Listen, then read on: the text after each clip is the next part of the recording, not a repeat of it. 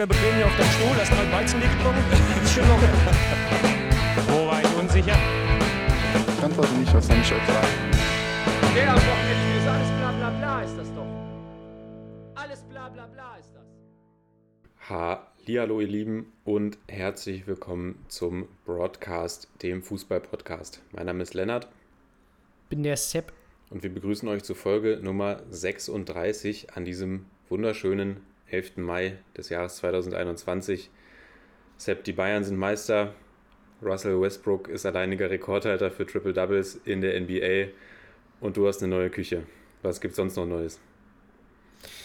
Also erstmal muss man sagen, wenn man diese drei Dinge hört, dann ist die Welt in Ordnung. Sonst gibt es nicht so viel Neues. Die Zeit ist äh, dann doch schneller verflogen als gedacht. Wir haben eine lange Pause eingelegt. Und, ähm, aber du hast es gerade angesprochen, jetzt mit meiner neuen Küche kann ich mich endlich äh, ein bisschen besser ernähren. Vorher hatte ich nur eine Herdplatte und äh, eine Mikrowelle.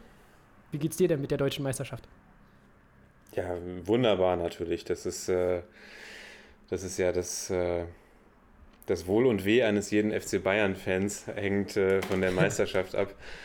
Nein, ich freue mich natürlich, dass, äh, dass die Meisterschaft geholt wurde, dass auch gerade natürlich für Hansi Flick und diese vielen verdienten Spieler, die ja jetzt auch nach der Saison gehen, zumindest noch die Meisterschaft geholt wurde, weil man ja aus allen anderen Wettbewerben bereits ausgeschieden ist.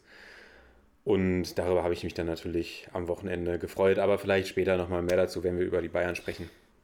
Genau, denn wir haben uns ja auch äh, erfreut, sicherlich am äh, Sonntag war es, über den äh, wunderschönen äh, Muttertag und zwar die wichtigsten Frauen in unserem Leben. Ja, ich weiß nicht, warst du auch recht. bei der Familie? Wir, wir sind ja beide, wir arbeiten ja beide glücklicherweise in einem Feld, wo man äh, sich regelmäßig testen lässt oder sich jetzt auch mittlerweile ganz gut selber testen kann. Und ich denke, du warst auch bei deiner äh, Frau Mutter an diesem Tag und hast ein bisschen die, die, das schöne Wetter genossen. Ja, ich habe ja sogar, ich hatte ja das Wochenende, hatte ich ja sogar Kinderdienst, würde ich sagen. Also ich habe ja das, Ei, ei, ei. das Wochenende von Freitag bis äh, Sonntag auf meine Geschwister aufgepasst.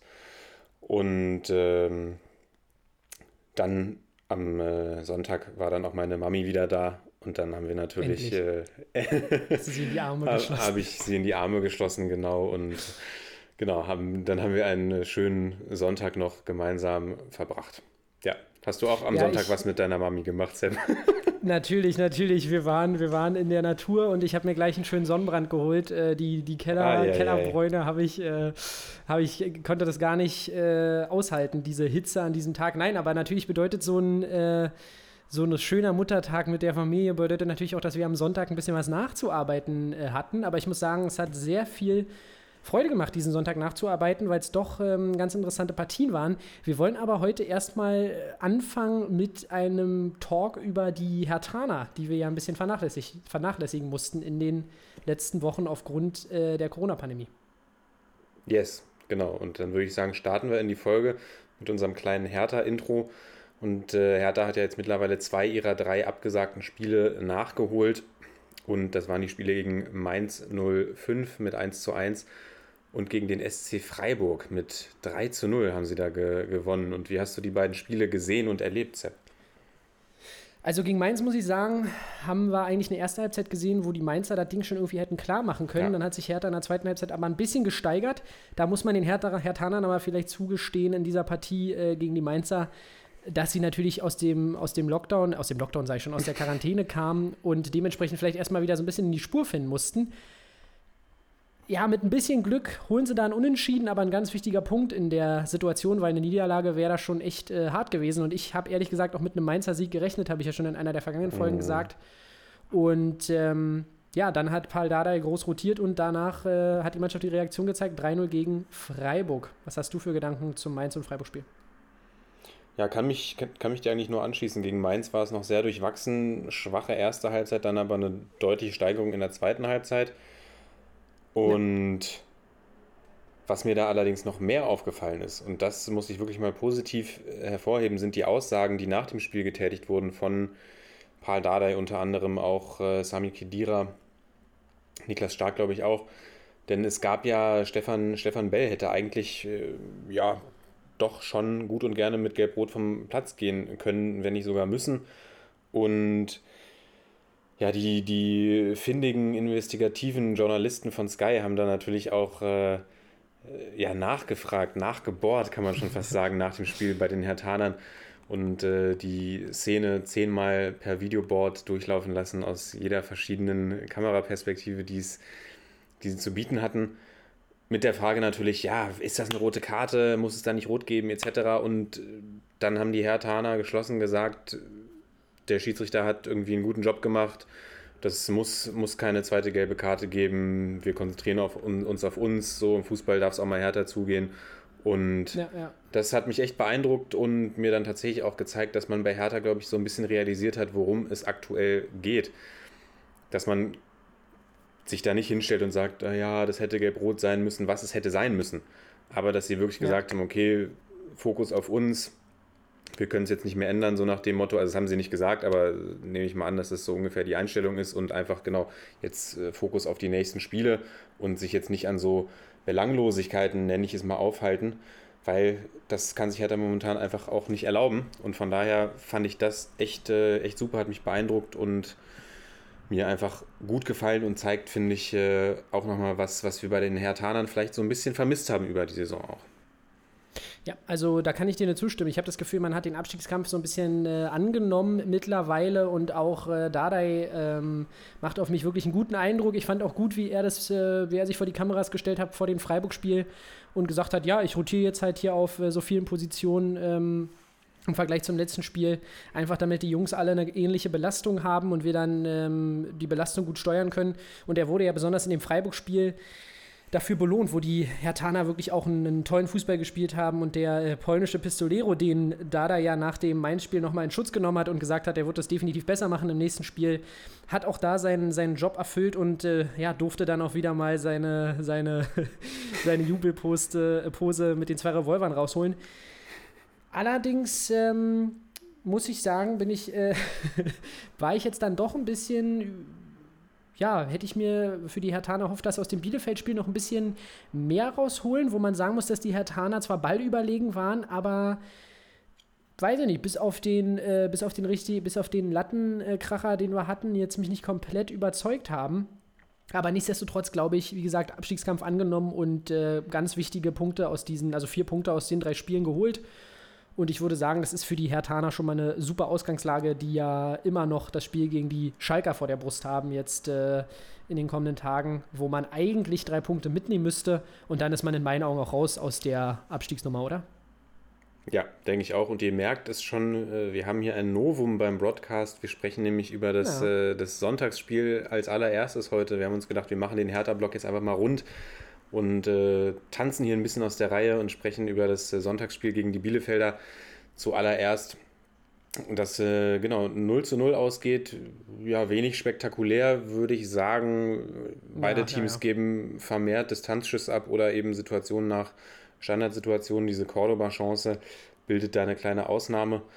Und ja, war wenig, war wenig spielerisches Niveau zu erkennen. Und aber auch da muss ich sagen, das ist was, was ähm, wir vielleicht auch nochmal ergänzen können zum, zur letzten Folge, zu unserem kleinen Keller-Deep Dive. Da haben wir ja noch gesagt, wir können uns das nicht äh, vorstellen, dass Hertha absteigt und wollen es auch nicht, eben weil wir glauben, dass diese spielerische Klasse zu groß ist. Aber im Abstiegskampf geht es eben auch nicht mehr um spielerische Klasse. Also über den Punkt sind wir, sind wir längst hinaus, an dem Hertha jetzt hier Ja, ja, anfängt ja. rumzuzaubern, sondern sie stehen da unten drin und äh, genau, da gilt es dann andere Tugenden hervorzubringen und das nehmen sie gut an. Und äh, gerade mit dem Pensum, man hat aus den drei Spielen jetzt keins verloren. Das äh, genau ist auch was, denke ich mal, sehr zufriedenstellend ist für die Hertaner. Und wie du sagst, man hat es in der eigenen Hand. Man spielt jetzt gegen Schalke, Ja. man spielt danach äh, jetzt am Wochenende gegen Köln. Also man hat es absolut in der eigenen Hand und äh, denke, dass die Hertaner das wuppen werden. Wen ich da auch nochmal hervorheben möchte, ist äh, Al- Alexander Schwolo. Weil der hat ist ja Spiele wieder gemacht, ja. aufgrund der, der Jahrstein-Corona-Erkrankung und äh, im Anschluss eben nicht mehr, dass er nicht mehr die Spielfähigkeit erreicht, Rune Jahrstein. Und äh, Schwolo wieder reingeschmissen, nachdem er ja wirklich ja, recht plötzlich damals rausrotiert wurde, auch von Paul Dardai, wird wieder ins kalte Wasser quasi geschmissen und zeigt gegen ja, gegen Mainz, gegen Freiburg und gegen Bielefeld saustarke Leistung. Ja. Und das finde ich auch nicht selbstverständlich und auf jeden Fall ein Garant dafür, dass die Hertaner in den drei Spielen nur ein Gegentor kassiert haben und wie gesagt keins äh, dieser Spiele verloren haben. Definitiv. Und äh, natürlich kann man jetzt darüber sprechen, dass man gegen Bielefeld vielleicht äh, sich noch mehr erwartet hat. Aber wir dürfen noch nicht vergessen, dass die Bielefelder, um vielleicht ganz kurz zu denen was zu sagen, tatsächlich mit Frank Kramer gar nicht so einen schlechten Schachzug gemacht haben. Die wirken, ähm, klar haben sie auch unter Neuhaus das ein oder andere gute Spiel gehabt, aber sie wirken defensiv definitiv stabil. Auch Amos Pieper ist in diesem Spiel mal wieder hervorzuheben, wo ich gespannt bin, ob der, falls es in die zweite Liga gehen sollte, diesen Weg mitgeht. Aber die Bielefelder nach wie vor eine geschlossene Mannschaft haben sich von dieser Trainer, von diesem Trainerwechsel ja auf jeden Fall nicht zum Negativen verändert. Und das hätte ich ehrlich gesagt so ein bisschen gedacht nach diesem, äh, nach der Neuhaus-Entlassung. Naja, und verrückt auch, dass die, die haben jetzt das zehnte Spiel zu null gespielt. Damit ist Stefan Ortega der, der Keeper mit den drittmeisten weißen Westen in dieser Saison, mehr als Manuel Neuer. Das ist schon eigentlich echt der Wahnsinn. Da hapert es dann tatsächlich eher an der Offensive, muss man sagen, bei den Bielefeldern. Und Ja, aber diese. Hm? Mit einer, ich glaube, mit einer guten Defensive, es, es sagt es jetzt natürlich absolutes Defense Expertenwissen. wins Championships. Aber, aber nee, den Satz werde ich jetzt nicht bemühen, aber ich glaube, du hast als Aufsteiger eben wirklich nur eine Chance in der Bundesliga. Da machst du lieber vorne ein bisschen weniger Dinger und gewinnst ab und zu mal 1-0, nimmst wichtige Punkte mit. Aber das haben wir damals auch bei Paderborn gesehen. Die haben nach vorne eigentlich gar nicht so einen unattraktiven Fußball gespielt, aber wurden dann halt regelmäßig Mhm. abgeschossen. Und du musst einfach diese gewisse defensive Stabilität haben. Äh, Bielefeld hat dazu auch noch einen tollen Torwart. Also, die, die kämpfen schon mit allen Waffen, die sie zur Verfügung haben. Ja, und vom Spielerischen, das haben wir ja die ganze Saison auch gesagt, ist der Ansatz der Bielefelder ja tatsächlich an vielen Stellen ist, nicht irgendwie Kick and Rush zu spielen, sondern wirklich das Ganze spielerisch zu lösen. Das sieht man immer noch. Und ich finde, wenn ich die Bielefelder so spielen sehe, die spielen nicht wie ein Absteiger. Also Nee. zwischen Schalke 04 und Bielefeld liegen tatsächlich Welten. Und auch zwischen, also Schalke 04 schlechtes Beispiel, aber auch wenn ich mir, wenn ich an die letzten Absteiger in der Bundesliga denke, da liegen, finde ich, was in vielen Bereichen, was Körpersprache angeht, was irgendwie, ja, äh, Mentalität möglicherweise, auch die Spielidee, das Selbstbewusstsein, alles, was das angeht, da spielen die Bielefelder auf einem extrem hohen Niveau, finde ich, dafür, dass sie, dass sie auf Ja, dem 16. Platz stehen. Und klar gehört es für den Aufsteiger auch mal dazu, sich äh, 5-0 abfertigen zu lassen von Borussia Mönchengladbach. Ja, es passiert, äh, Bielefeld auch passiert, ja, ja. Aber ich finde, die Bielefelder machen echt einen richtig guten Job und spielen auf einem echt hohen Niveau. Und das hätte ich vor der Saison nicht gedacht und äh, ja, lässt mich tatsächlich beeindruckt zurück nach 32 bisher gespielten Spieltagen. Ja, aber ich glaube, das, ähm, da hast du definitiv recht. Ich glaube aber auch, wenn wir dann beispielsweise wieder auf einen Verein wie Paderborn gucken ähm, aus den vergangenen Jahren, dann hast du zum Beispiel bei Bielefeld auch einfach im Vergleich dazu mit Rizzo Doan beispielsweise einen Spieler, der Bundesliga-Qualität hat. Mit Amos Pieper, wo ich schon sagen würde, dass der auch Bundesliga-Qualität hat. Und Stefan Ortega spielt sich ja sowieso in den Fokus von absoluten Top-Vereinen Europas. Also da sind auch definitiv ein paar Jungs dabei, die ähm, die Qualität haben, in der Bundesliga zu spielen. Und das äh, merkt man auch. So, ich würde aber sagen, so viel zu den Bielefeldern. Sprechen wir vielleicht noch über ein paar Personalien bei den Hertanern. Denn dort äh, ja, ist Interessantes passiert. Einmal haben wir äh, Guendouzi Saison aus, wir haben äh, Cordoba Verletzung Saison aus. Also zwei ähm, Ausfälle, die die Hertaner erstmal verkraften müssen. Da bin ich gespannt, wie man das jetzt äh, auffängt in den letzten Spielen. Marton Dardai verlängert. In meinen Augen eine gute Entscheidung. Also hat mich wirklich überrascht. Am Anfang habe ich ja gesagt, das äh, ist hier der, der Sohn vom Coach, der darf auch ran. Aber der, der Typ hat einen guten Spielaufbau in den ersten Spielen, was man von ihm gesehen hat. Der hat äh, die Physis, äh, die man braucht.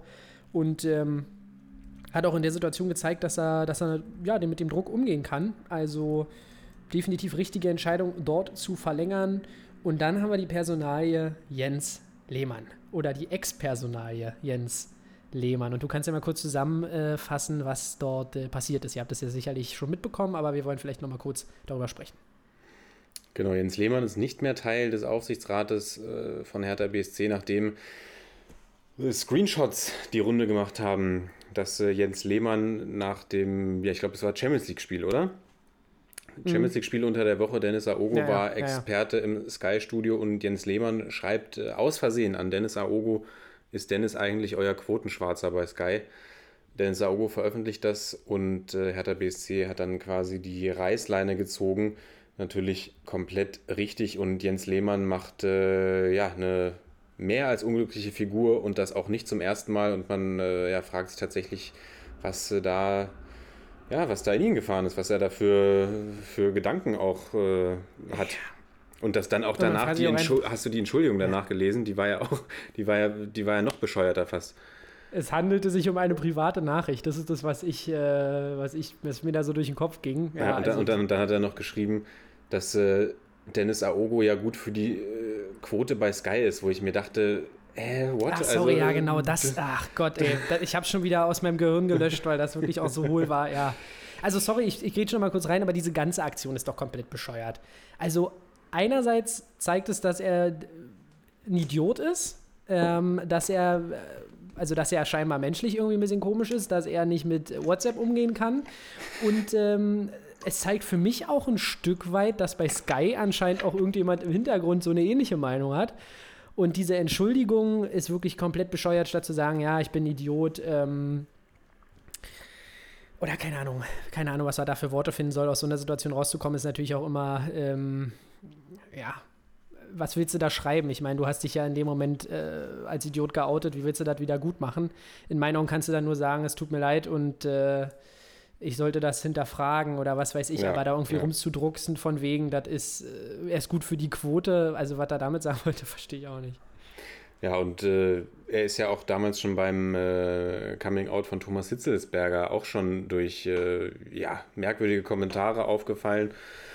Und ja, Jens Lehmann wirklich jemand, da kann man sagen, toller Torwart, aber alles, was danach irgendwie passiert ist, auch äh, ja, gerade menschlich, kann man äh, sehr stark, muss man sehr stark hinterfragen. Und tatsächlich hoffe ich auch, dass das für ihn dann äh, ja, dass wir ihn jetzt nicht in einem halben Jahr wieder im nächsten Aufsichtsrat sitzen sehen oder sowas, weil ich finde auch diese ja vermehrten, wirklich, du hast es gesagt, idiotischen Äußerungen sollten dann auch irgendwann mal äh, ja, Konsequenzen haben, finde ich.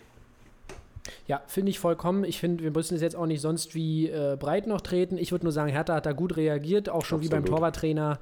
Ähm, klare Kante zeigen, gleich rausschmeißen und dann ist das Thema erledigt. Äh, da keine Bühne bieten, sich gut geschützt.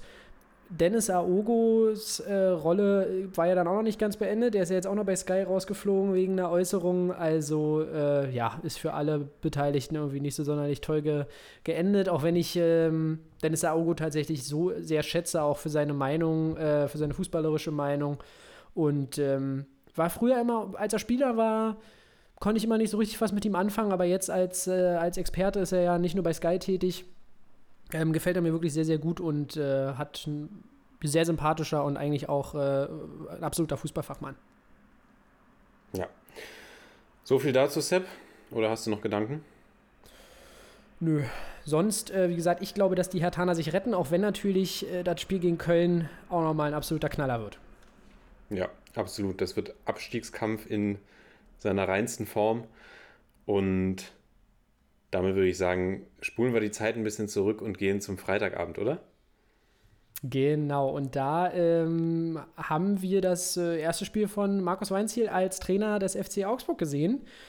Und ähm, das ja, und Ganze ganz gegen, kurz, wie gegen sieht, wie sieht Markus Weinziel aus? Kommt der gerade vom Mallorca-Urlaub? Der ist braun gebrannt. ja, der sieht ein bisschen aus wie ich, bloß Braun- ein bisschen brauner gebrannt und nicht so rot. braun gebrannt, äh, wellendes, wallendes Haar, unrasiert. Also genau, Markus Weinziel äh, könnte auch äh, möglicherweise, oder unrasiert, drei Tage Bart, sagen wir es mal so. Markus Weinziel könnte auch äh, beim nächsten Baywatch-Teil mitspielen.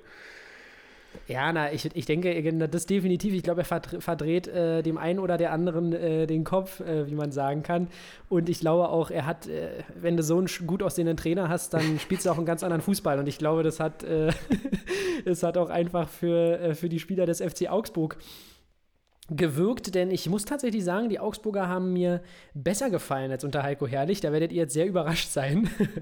die Leute, die den Pod hier regelmäßig hören, die wissen ja, dass ich, äh, wie gesagt, menschlich, Heiko Herrlich, alles in Ordnung, aber ich noch nicht so von seinem äh, Können als Bundesliga-Coach überzeugt war. Und es hat mir offensiv viel, viel besser gefallen von den Augsburgern. Ich weiß gar nicht, ich glaube, die hatten so viele Torschüsse wie ähm, in den letzten vier, fünf Spielen zusammengefasst. Marco Richter, großartige Chance, die er eigentlich machen muss. Ja, und am Ende ist es wie so häufig, du machst vorne die Dinger nicht und dann äh, kassierst du sie hinten. Ähm, es ging ja relativ früh los. Übrigens, das Ganze ist 2-1 ausgegangen. Ich habe es noch nicht mal gesagt, aber ich denke, ihr werdet es schon mitbekommen haben für die Stuttgarter. gan- los ging das Ganze mit einem 1 0 durch Philipp, Philipp Förster, vorbereitet von äh, Sascha Kalajdzic. Dann gab es den Ausgleich von Niederlechner in der zweiten Hälfte und ähm, ja, dann beim 2 zu 1 durch den Leuchtturm Kalajdzic sehen die beiden Verteidiger ähm, Goveleov und Oxford überhaupt nicht gut aus, denn äh, ich muss sagen, es war jetzt keiner, keiner von den, Kopf, von den Leuchtturm-Kopfbällen, oder? Der war jetzt nicht in der absolut höchsten Etage. Das Ding kann man schon verteidigen gegen Kalajdzic. Ja, und bevor wir es vergessen, beim 1 zu 0 sahen auch schon Reese Oxford und Neu-Unioner Arani Kedira nicht allzu gut aus, die da ja auch im Ey, Mittelfeld, la- lass mir den Rani in Ruhe. die ja auch im Mittelfeld äh, beide zum Kopfball gehen, dann beide hinfallen, beide aus dem Spiel sind, äh, zum Stuttgarter Köpfen Spiel schnell gemacht und ja, denkst du, die Vorlage von Kalajdzic war beabsichtigt? Die sah mir irgendwie nicht ganz gewollt aus. Ja, ich weiß, was du meinst. Es sah so ein bisschen so aus, als wäre das irgendwie so ein äh, Zufallsprodukt. Aber insgesamt, ich würde ihm jetzt mal, ich sage jetzt einfach mal, es war Absicht, weil ich ihn jetzt gerade noch mal, weil ich ihn jetzt gerade noch mal loben wollte. Der Typ spielt eine absolut tolle Saison. Das haben wir schon hundertmal gesagt. Aber wie er die Rolle da vorne ausfüllt, ist einfach fantastisch, wie der die Dinger, du brauchst ihm die Dinger nur auf den Kopf spielen, der köpft dir die Dinger ein und ich hoffe wirklich, dass er dem äh, VfB noch erhalten bleibt. Denn ich möchte ihn auch einfach mit Gonzales nochmal sehen. Ich, ich will einfach diese Stuttgarter nächste Saison weiterspielen sehen. Ähm, haben sich in den vergangenen Jahren für mich immer so ein bisschen aus dem Fokus gespielt. Ich dachte mir immer, oh, Stuttgart irgendwie kein Bock auf die. Aber seitdem sie wieder da sind, spielen sie so einen tollen Fußball, dass man sie einfach äh, mögen muss. Und ich würde schon davon sprechen, dass die Augsburger ein bisschen vielleicht Punkte verschenkt haben. Das würde ich schon sagen. Also Mhm. es war jetzt kein absolut unverdienter Sieg für die Stuttgarter, aber für die Augsburger war definitiv mehr drin. Aber ja, am Ende ist es, wenn du, wenn du da unten jetzt wieder drin steckst, dann hast du manchmal leider auch nicht mehr das Matchstück. Auch weil Fabian Bredlow extrem stark gehalten hat. Ja, stimmt, der, ja- müssen wir auch noch der hervorheben. ja für Kobel reingekommen ist und Bredlo ja in der Vergangenheit auch häufiger mal durch etwas unsicheres Torwartspiel aufgefallen Ich erinnere mich da auch. und habe gedacht, puh, das kann ja was werden, als ich das gesehen habe. Und dann hat er aber sowas von stark gehalten. Also Respekt an dieser Ja. Stelle für Fabian Bredlo. Extrem gut gehalten, extrem stark und auch wirklich ein Faktor dafür, dass die Stuttgarter damit 2 zu 1 herausgehen aus dem Spiel.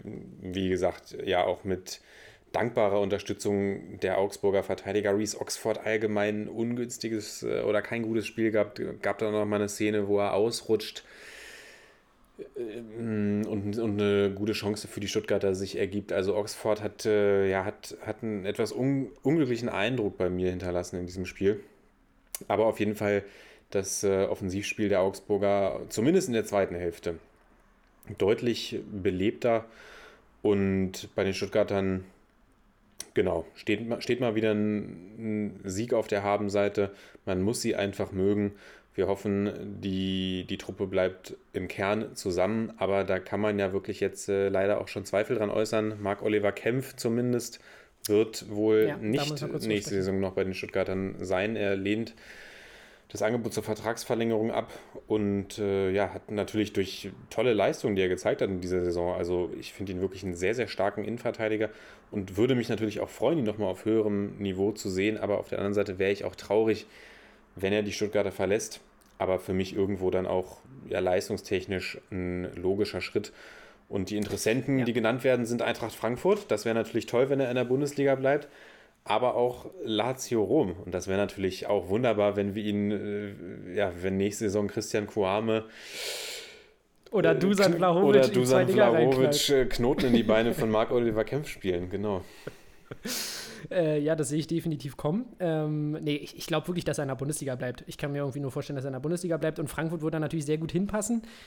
Bin ich bloß gespannt, wenn die wirklich die Champions League irgendwie verdatteln. Ähm, gut, auch Euroleague hätte er sicherlich auch Bock drauf, da brauchen wir nicht drüber reden, aber da könnte er in meinen Augen auch noch eine Saison bei den Stuttgartern dranhängen. Aber gut, das ist ja, man weiß ja manchmal nicht, äh, welche Interessen da existieren. Ich habe ja schon mal Dortmund in den Raum gestellt, obwohl ich nicht weiß, ob da vielleicht der Schritt ein bisschen zu groß wäre. Aber ich glaube, irgendein Bundesliga-Verteidiger wird gewildert von den Dortmundern. Ich bin mir nicht ziemlich sicher. Da wird jemand geholt werden. Man hört es ja auch schon von Lacroix bei den Wolfsburgern. Ähm, Kempf wäre auch so ein Kandidat, wo ich es mir vorstellen könnte. Kobel auch ein Torwart, wo ich es mir vorstellen könnte. Also ich glaube, die Dortmunder werden, äh, werden den Safari-Bus auspacken und äh, ein bisschen durch die, durch die Bundesliga wildern. Ähm, noch eine kleine Sache, brauchen wir jetzt nicht lange drüber quatschen, aber Borna Sosa eingebürgert. Kam für mich völlig aus dem Off. Absolut. Bei Ich will den auch. Typen sehen jetzt. Ja, aber es wird ja, wohl, den es wird ja wohl nichts werden. Haben wir heute Wird, ist irgendwas habe ich gelesen, ne? Es kann irgendwie nicht, oder? durch die Medien äh, ge, geflogen, das Thema. Genau man, genau, man wird ihn nicht. Genau weiß ich jetzt auch nicht, deswegen sagen wir einfach, er wird nicht äh, mit zur EM fahren. Und noch eine Stuttgarter Personalie ist äh, Kulibali, der auch Saison aus. Auch schade. Stimmt. Auch ein junger, interessanter Spieler. ja. Genau, und sowieso reiht sich ein in die Verletztenliste bei den Stuttgartern. Aber ja, wir haben das jetzt hier breit besprochen. Ich würde sagen, ich habe schon irgendwie, durch Markus Weinziel habe ich schon noch ein bisschen Bock auf Augsburg in der Bundesliga. Deswegen rettet euch, Jungs, und äh, macht weiter so. Euer Basti. Bis dann. Nächstes Spiel? Nächstes Spiel, machen wir so. Und äh, dieses Spiel heißt Borussia Dortmund gegen RB Leipzig, das äh, Topspiel in der Konferenz, eigentlich das Topspiel des gesamten Spieltages, wenn wir ehrlich sind. Ja. Da ging es um viel. Das war schon mal eine kleine Vorschau auch auf das, was uns möglicherweise am Donnerstag erwartet im DFB-Pokalfinale. Und die Dortmunder setzen sich in einem äh, ja, sehr spannenden Spiel mit 3 zu 2 durch. Aber Sepp, ich würde sagen, bevor wir aufs Spiel eingehen, wir hatten zwei Ja, Wochen stimmt. Podcast-Pause und in diesen zwei Wochen ist tatsächlich ja viel passiert. Wir fädeln das jetzt alles hier bei den jeweiligen Clubs ein. Wir hätten eigentlich fast eine, eine kleine News-Folge auch aufnehmen können unter der Woche. So viel ist passiert. Stimmt. Und es ist natürlich die Trainerposition bei RB Leipzig. Wir haben ja letzte, vor zwei Wochen schon darüber gesprochen. Da gingen die Nagelsmann-Gerüchte ja schon sehr konkret rum. Und ich glaube, einen Tag oder zwei Tage nachdem die Folge draußen war, war es fix. Julian Nagelsmann geht zu den Bayern für fünf- 25 Millionen Euro. Also, was für eine Ablöse, der Wahnsinn. Wirklich, ja. Aber ich muss RB Leipzig auch äh, loben. Ich muss sagen, RB Ehrenmänner. Hier gilt auch das gesprochene Wort. Klar, das gesprochene Wort ist in dem Falle auch 25 Millionen Euro wert. Aber Ja. da ging es ja darum, dass Julian Nagelsmann schon in seinem Einstellungsgespräch oder in den Vertragsverhandlungen mit Leipzig gesagt hätte, dass er irgendwann mal davon träumt, das Traineramt bei den Bayern zu übernehmen. Jetzt ist es soweit und die Leipziger ja, lassen sich das mit 25 Millionen Euro bezahlen, dass sie Julian Nagelsmann freigeben aus seinem Vertrag. Aber sie hätten ihn auch, äh, sie hätten auch sagen können, nee, Julian, du bleibst hier noch hier bis 2023 hat er, glaube ich, Vertrag gehabt. Deswegen auch da muss ich sagen, ein, ähm, ja, ein, ein Ehrenmove von äh, den Funktionären bei RB Leipzig. Und ich freue mich natürlich, dass die Bayern ihren Wunschtrainer bekommen, ist ja ganz klar. Und RB fackelt dann auch nicht lange und präsentiert gleich Nachfolger. Und wer ist es geworden, Sepp? Wer kommt jetzt endlich in die Bundesliga, nachdem er schon ein halbes Jahr selbst darüber geredet hat? Ja, es ist Jesse Marsch, der endlich den Weg geht und damit eigentlich die klassische RB-Lawine Lawine auslöst. Äh, Er wird Coach von, von äh, RB Leipzig, der Coach von Liefering wird Coach von, ähm, von Salzburg. Also es ist einfach, es gab lange harte Verhandlungen, glaube ich, und äh, dann ging der Deal über den Tisch. Aber ich muss sagen, ich freue mich wirklich auf diese nächste Saison, weil ich mich A, wirklich auf Jesse Marsch freue. Ich habe ihn jetzt in, ich gucke, ich muss euch gestehen, ich gucke österreichische Liga nicht so viel. Äh, dementsprechend freue ich mich, ihn dann in der Bundesliga zu sehen. Ich gucke da auch äh, lieber zweite wirklich- französische Liga. Genau. ja. Oder ich glaube, ja, ich, mir fallen da so ein paar Sachen ein, die ich da lieber mache. Aber auf jeden Fall Julian Nagelsmann bei den Bayern. Darüber möchte ich vielleicht noch ein bisschen. Ähm, erstmal toll, dass RB ihn abgibt. Aber wie gesagt, äh, 25 Millionen. Und Nagelsmann hat ja auch eine Münchner Familie und hat früher auch bei den 60er Löwen gespielt. Ist aber anscheinend großer Bayern-Fan und möchte jetzt die Bayern trainieren. Ich freue mich aber sehr darauf, weil er ist nicht nur immer noch extremst jung, sondern er hat ja auch in seiner wirklich, guckt euch gerne nochmal ein Laufbahnvideo von ihm an, er hat ja auch in seiner Karriere, die ja so jung gestartet ist, einfach schon so Tolles äh, erreicht, wie er damals die Hoffenheimer gerettet hat vor dem Abstieg, wo sie wirklich mit dem Rücken zur Wand standen. Guckt es euch gerne nochmal an. Ich glaube, die hatten irgendwie fünf, sechs Punkte Rückstand oder sowas.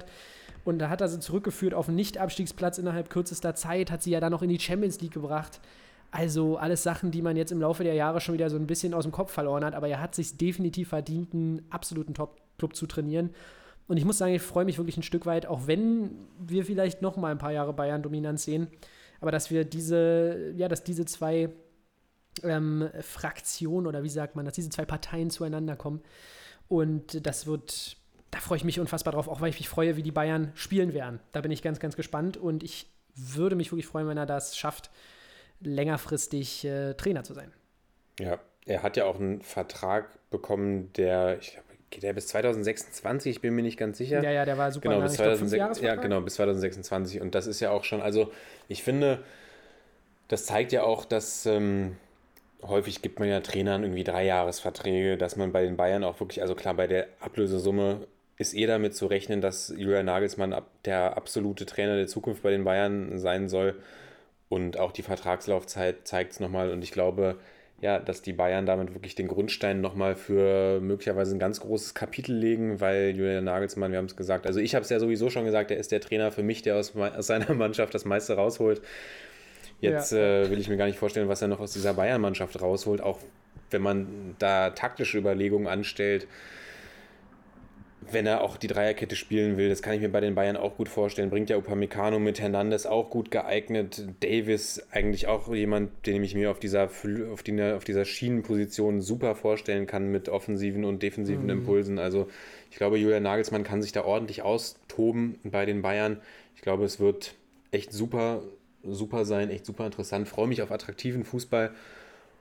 Einziger ähm, Wermutstropfen natürlich, äh, alle Kickbase-Manager werden sich natürlich jetzt die Augen, äh, die, die Augen reiben vor, vor Trauer, wenn sie sagen, ich habe mich immer gefreut, dass, dass Konstanz bei den Bayern war in der Aufstellung. Julian Nagelsmann ja dafür bekannt, gerne mal durchzurotieren.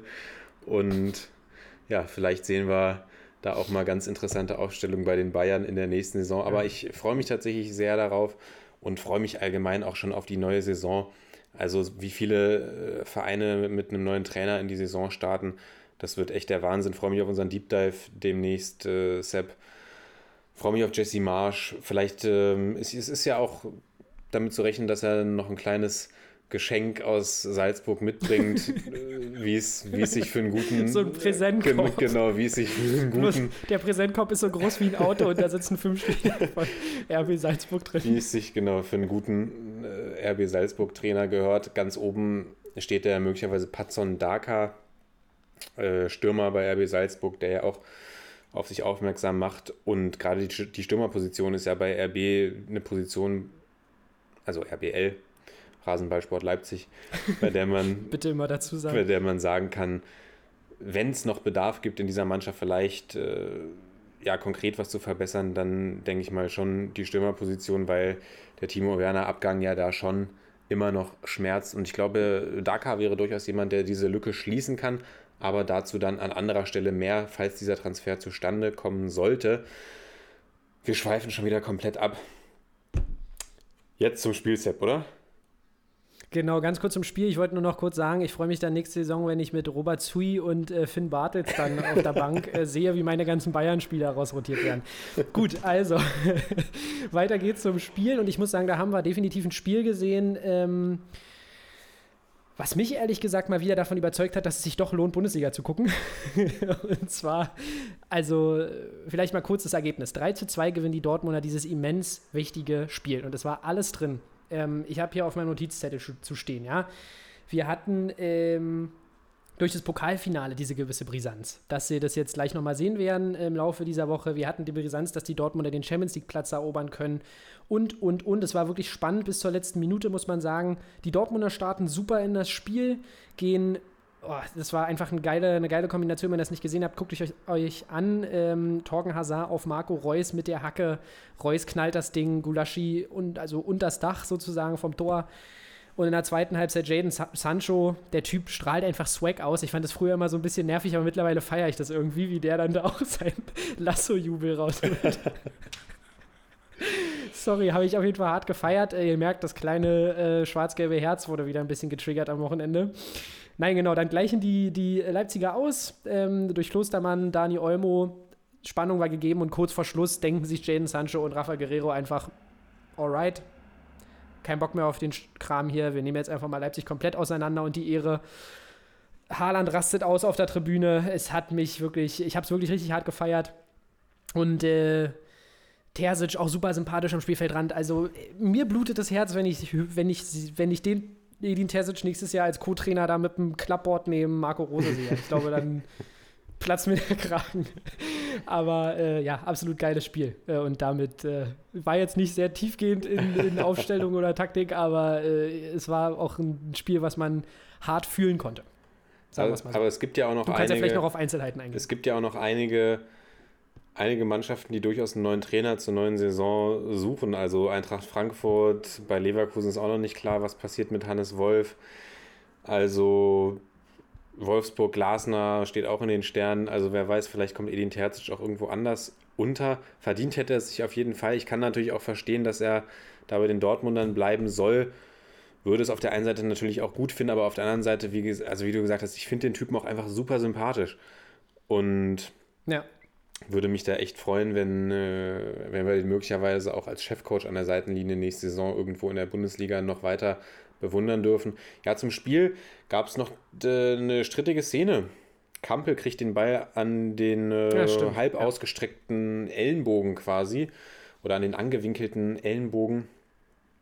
Und ich würde sagen, da haben wir in dieser Saison auch schon Elfmeter für gesehen, oder? Ja, hör mir auf. Also da, wir sprechen da ja wahrscheinlich gleich auch noch drüber beim äh, Köln-Spiel. Also einerseits gibt es für das Ding nichts und äh, das andere Ding in Köln wird abgepfiffen, äh, weil ja, weil ähm, Hector da das Ding an die Schulter kriegt, in meinen Augen. Also ich weiß nicht, so bringt der Videobeweis einfach nichts. Es ist ein leidiges Thema, wir haben schon oft drüber gesprochen. Und wir bemühen es immer wieder, Videobeweis an sich, wenn er gut umgesetzt wird, ist er natürlich fair, aber diese Auslegung hatten wir halt vorher auch. Dann brauchen wir auch den Videobeweis irgendwie nicht. Also, und es häuft sich halt bei diesen Handentscheidungen wirklich äh, immer mehr. Und wir brauchen da einfach mal ähm, eine Lösung. Vielleicht müssen wir auch noch nächste Saison, die Handregel wurde jetzt nochmal geändert, gucken wir nächste Saison, vielleicht geben was, äh, gucken wir uns das Ganze nochmal an, aber wenn das wieder so ein Hickhack wird, dann habe ich da ehrlich gesagt keinen Bock mehr drauf. Ja, zumal ja auch leider einfach nicht, nicht nachvollziehbar. Also ich bin immer ja. noch, ich werde auch, ich werde auch immer großer Fan des Videobeweises bleiben. Also so ehrlich muss ich sein. Aber diese Handszenen sind wirklich, also das wirkt zum Teil wirklich absolut äh, wahllos, wie da entschieden wird. Und ja, irgendwann dann tatsächlich auch nicht mehr nachvollziehbar. Wenn es für die Fans nicht so nachvollziehbar ist, ist die eine Sache, aber wie gesagt, selbst die Spieler wissen ja nicht, was ist jetzt hier und nicht mal die Schiedsrichter wissen es. Also von daher, alle sind, alle sind irgendwie planlos, was diese Handregel angeht. Und das ist schon echt, äh, echt schade und macht es dann an einer, an einer gewissen Stelle auch irgendwo immer ein bisschen kaputt, gerade wenn dann ja, so ein emotionales, äh, emotionaler Moment wie bei den Kölnern, wir gehen nachher nochmal drauf ein und das dann ja zurückgepfiffen wird. Sonst äh, bei den Dortmundern, ja, Jaden Sancho, ein absoluter Wahnsinnsfußballer. Dieser Hackenassist oder dieser Hacken Pre-Assist, den er auf Guerrero gibt, äh, der dann zurückspielt und Sancho macht das Ding ja dann selbst rein, schießt äh, die Dortmunder auf einen Champions League-Platz und äh, macht die Bayern damit auch zum Meister. Sonst kann man noch sagen, Marvin Hitz muss verletzt raus und Roman Bürki ist wieder zurück im Tor. Unverhofft kommt oft, kriegt nochmal eine Chance. Jetzt auch wird er das Pokalfinale bestreiten und die letzten beiden Saisonspiele höchstwahrscheinlich wird er bestreiten, genau. Und kann sich da nochmal beweisen. Torwartposition bei Dortmund ja eh interessant, aber ich glaube, die Zeichen werden da eher auf Abstieg, Abschied stehen bei Roman Bürki und dem BVB.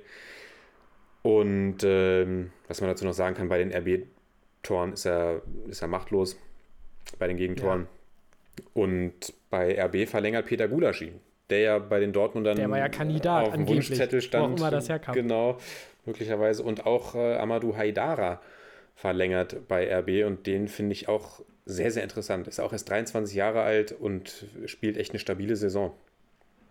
Ja, und sowieso die Leipziger haben einfach so eine Mannschaft, wo unfassbar viele Spieler noch ein großes Potenzial haben und über sich ähm, vielleicht noch äh, reden werden lassen. Auch wieder äh, gutes Deutsch, was ich hier äh, ab, abliefere vor dem Mikrofon. Hishi Wang hat mir sehr gut gefallen in diesem Spiel, muss ich tatsächlich sagen.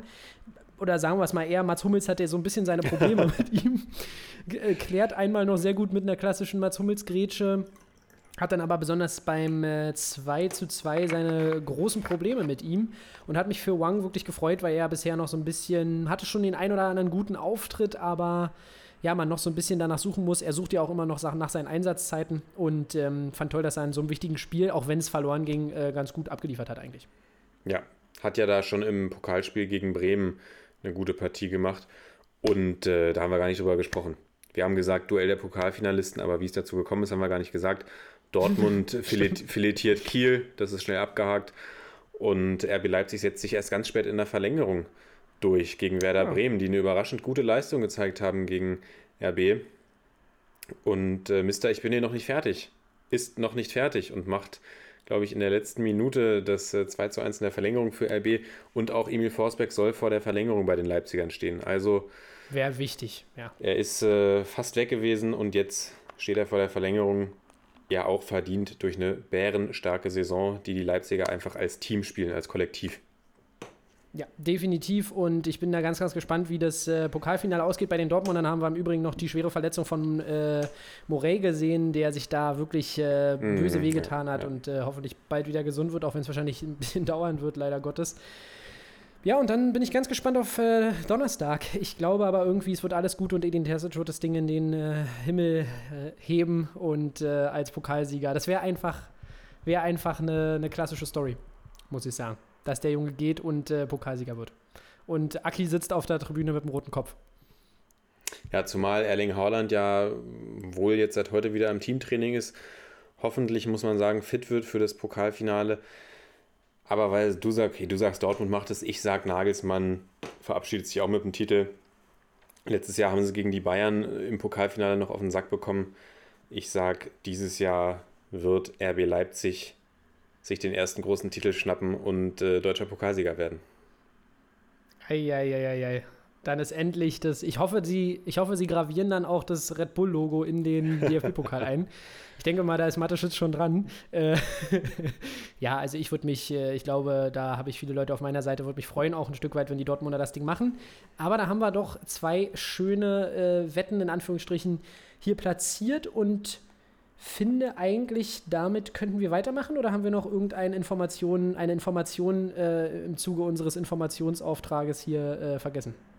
Nee, ich würde sagen, wir gehen von einer Mannschaft, die als Kollektiv sehr stark auftritt, zu einer Mannschaft, die als Kollektiv komplett versagt hat.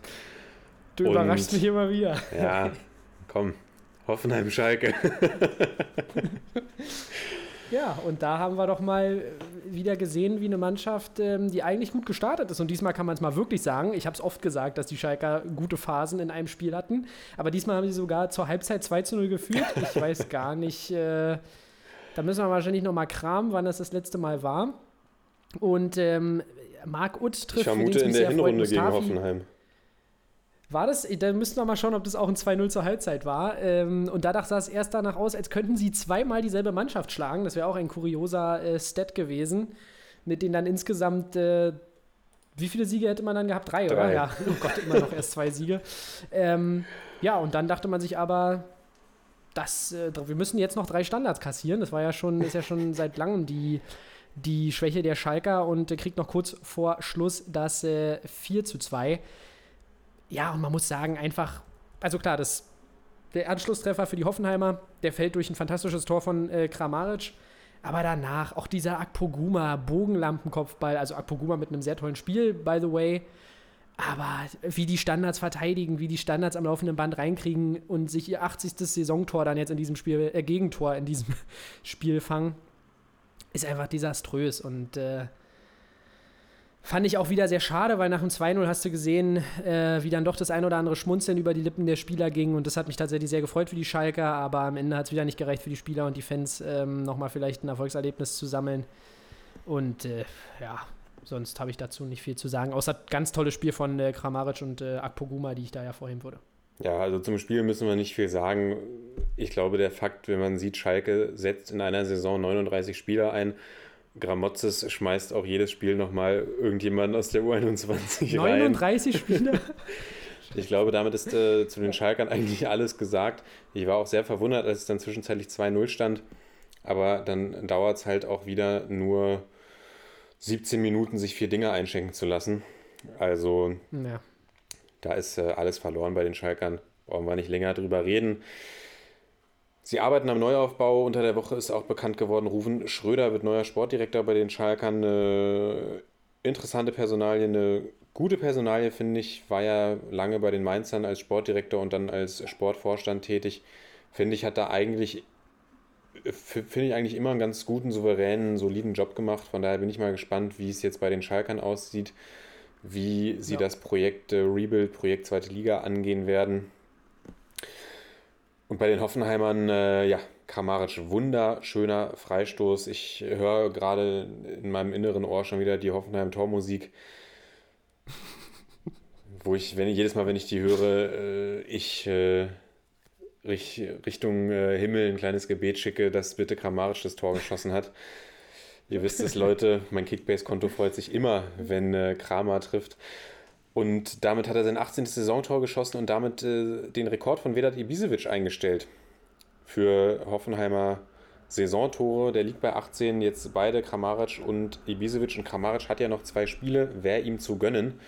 Denn wer weiß, Ja. wie lange wir den noch in der Bundesliga oder bei den Hoffenheimern sehen. Und das ist einfach ein super guter Fußballer. Toller Fußballer. Hoffenheim hat damit den Klassenerhalt rechnerisch auch jetzt sicher. Und äh, ja, noch eine kleine schlechte Nachricht. Oliver Baumann, seine Saison ist vorbei, muss sich einer OP unterziehen und ähm, ja, wird damit auch den kleinen EM-Traum, den er vielleicht gehabt hat, begraben müssen. Das ist natürlich schade. Ja, aber Ja. für wen der Traum noch lebt, ist ja dann jetzt Philipp Penke, den wir endlich wieder mal im, im Hoffenheimer Tor sehen. Und äh, wir haben ja jetzt mehr Kaderplätze, also würde mich nicht wundern, Ja. wenn Yogi da jetzt die letzten zwei Spiele nochmal ganz genau hinguckt. Aber für Oliver Baumann äh, ist es natürlich sehr, sehr bitter. Auch wenn ich nicht weiß, ob er ihn wirklich mitgenommen hätte. Glaube ich, glaube ich tatsächlich auch nicht. Also Oliver Baumann, ein solider Torwart, ein absolut verlässlicher Torwart, aber ich glaube, da haben wir ja doch noch den einen oder anderen Kandidaten, der da durchaus äh, höhere Klasse besitzt. Zum Beispiel könnte man die Lücke im Sturmzentrum noch, um äh, jetzt das noch abzurunden, mit Simon Terodde äh, füllen, denn der ist ja noch, äh, Ja, das war ja. für mich auch wieder völlig random, das dürfen wir hier nicht vergessen, äh, hat bei Schalke unterschrieben für die kommende Saison und ich finde, es ist ein super Transfer für Schalke, also mehr Zweitliga-Erfahrung als Simon Terodde gibt es wahrscheinlich nicht und besonders auch äh, Auch mehr Zweitligatorgefahr geht nicht.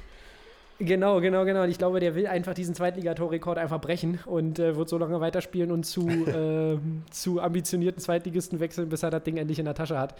Und hat er jetzt auch beim äh, 5 zu 2 gegen Nürnberg gestern auch wieder getroffen. Und äh, ich glaube, der wird den richtig gut tun. In so einem klassischen System mit einem, äh, wo du eine Sturmspitze brauchst, kann der denen definitiv weiterhelfen. Bin bloß mal gespannt, ob Huntela noch mit, mitgeht. Ich denke eher nicht, muss ich sagen, weil wenn du Terodde holst für die zweite Liga, muss der eigentlich auch spielen.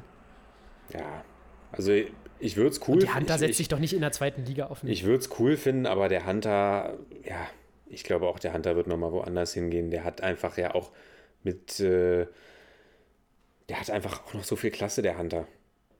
Also auch in den Bundesligaspielen hat er ja echt, wenn er gespielt hat, einen, einen soliden Job gemacht, Torgefahr ausgestrahlt, hat ja auch davor bei Ajax immer noch, wenn er reingekommen ist, seine Buden gemacht.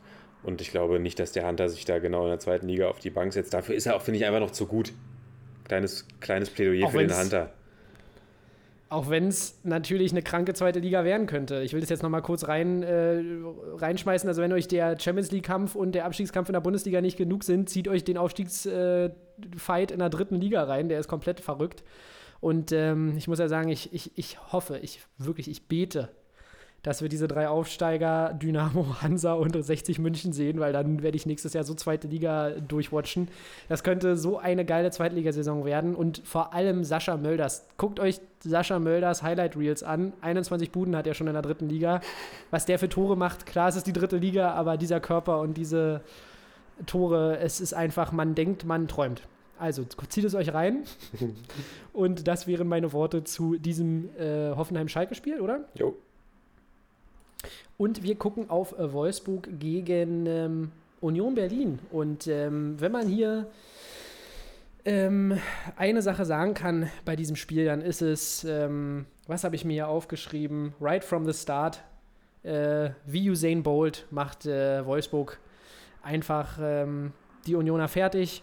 Gestartet mit einem Traumtor von Josif Brekalo, der dann noch zwei Dinger macht und 3 zu 0 meine heißgeliebten Unioner nach Hause schickt. Und ähm, ja, das war pure Dominanz der Wölfe. Brekalo vereint ähm, Klasse und ähm, etwas Glück zu einer fantastischen Leistung, wie gesagt, mit einem Traumtor, mit einem Hattrick und dann auch noch Regisseur gespielt, kann man sagen, noch äh, zwei Dinger schön aufgelegt. Ja, und zu den Unionern muss ich sagen, Mund abputzen, man spielt immer noch eine geile Saison. Ab und zu ist es offensiv wirklich schwer anzugucken, muss ich sagen. Es gab zwar die ein oder andere Situation, wo man Poyan Palo ähm, und auch Musa sich ganz gut in die, in die Position gespielt haben. Aber letztendlich ganz verdienter Sieg für die Wolfsburger und ich weiß gar nicht. Sonst haben wir vielleicht noch zu den Personalien bei den Unionern zu sagen, dass äh, Endo fest verpflichtet wurde, wo ich mich freue. Der hat ja auch gute Ansätze gezeigt. Und äh, auch bei Petter Musa ist man wohl in der Pole Position, äh, so wie Bottas in der Formel 1 immer wieder. Ist, jetzt darf man es bloß nicht verkacken, verkacken, so wie Bottas immer wieder. Und äh, ja, Peter Musa, mittlerweile hasst du mich ein bisschen. Du hast ja hier immer ja. Werbung für ihn gemacht und äh, ich muss sagen, äh, ich, ich könnte es mir schon doch noch irgendwie vorstellen und äh, würde mich da freuen, aber zu dem Spiel toll von den Wolfsburgern und äh, ja, that's it. Ja, jetzt bleibt mir nicht mehr so viel übrig, gerade weil du das Spiel schon recht gut zusammengefasst hast. Viel war da nicht zu holen für Union. Ich habe mir noch aufgeschrieben, Brekalor, genau ein Traumtor, zwei etwas glückliche. Die anderen beiden Tore waren ja interessant in der Entstehung, der abgefälschte Schuss zum 2 äh, zu 0 und beim, beim 3 zu 0 ballert er ja erst an die Lute ab und äh, trifft dann irgendwie im Nachschuss auch, ist Lute ja glaube ich auch nochmal dran und das Ding kullert dann da irgendwie über die Linie. Ja, sorry, ganz kurz, aber Lute, also der überrascht mich immer wieder. Der also, kommt mit, der kommt mit zu Erden. Der kommt mit, genau, aber mach weiter, sorry. Ja, und du hast die Personalsituation bei den Unionern angesprochen und du bist jetzt auf die Zugänge oder eventuellen Zugänge eingegangen, die sicherlich bei dir zu einem lachenden Auge geführt haben, aber es dürfte auch ein weinendes Auge geben, denn Legende verlässt die Unioner. Christian Gentner, ja, wie ist denn da dein da, Statement zu? Blutet dein eisernes Herz? Das ich schade. Ich finde, es ist wie bei Max Kruse. Ich finde extrem schade, dass die beiden Jungs so wenig vor Fans spielen können, weil ich sagte ja auch, was die Försterei gebrannt hätte in dieser Saison. Also das gilt ja für alle ähm, Stadien, aber in der Försterei, da, da kenne ich mich äh, am besten aus mit der Atmosphäre. Da wäre einfach dieses Gefühl einfach, wenn ich, ich bin letztens auch wieder ein paar, ich bin jetzt schon ein paar Mal wieder an der Försterei vorbeigefahren und ich denke mir jedes Mal, wie doll ich Bock hätte, da wieder hinzugehen. Und für Legente tut es mir unfassbar leid, weil der einfach ein, ein, toller Kerl ist und auch wirklich noch in seinem hohen Alter geile Leistung gezeigt hat. Und Vielleicht geht er ja zu Schalke. Wie wäre es denn damit? Nochmal in der zweiten Liga ein Projekt. Ich bin ganz gespannt, äh, wo der Weg für ihn hinführt. Ähm, ja, was heißt denn, er tut dir leid? Es war ja auch seine Entscheidung. Du meinst jetzt, dass er geht? Ja. Du meinst ja, mit es den tut Spielern? mir einfach leid. Alles klar. Ich, mein, ich meine, dass, dass er keine Fans, äh, keine Fans äh, bekommen hat und jetzt auch nicht einen gebührenden. Alles gut, ich, ich dachte es mir schon, jetzt geht nämlich der Monolog los. nee, genau, und das, deshalb finde ich es einfach schade, aber es gibt ja noch ein, zwei andere äh, Gerüchte, die so durch die Gegend äh, wuseln. Jeckel hat man ja schon vor längerem festgemacht. Mhm. Kruse wird noch eine Saison spielen und jetzt hört man, äh, dass Haraguchi von, von Hannover 96 äh, möglicherweise verpflichtet wird und ich muss euch sagen, wäre wieder ein klassischer Union-Transfer der da seine Rolle spielt, der vielleicht nicht über sich äh, hinaus wächst, aber der von äh, Urs, der ja sicherlich noch eine Saison weitermacht, äh, ja, gut gelenkt werden könnte und dann äh, die Unioner noch eine Saison in der Bundesliga hält. Das sollte weiterhin das äh, Ziel sein. Denn Beuteschema zweite Liga, man muss es nur mal sagen, oder irgendwelche unbekannten Leute. Und damit ist man bisher ganz gut gefahren. Klar, es gibt auch Ausnahmen, Max Kruse, Gentner, aber dieser Mix an Transfers ist einfach toll. Ihr könnt es nicht sehen, aber ihr könnt es hören. Karius.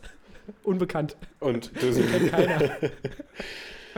ja, interessant, ja. du sagst Mund abputzen, weil es geht ja doch noch, es geht ja was für die Union, äh, immer noch. Der Kampf um die UECL, ja, genau. der ist fast so spannend wie der Drittliga-Aufstiegskampf.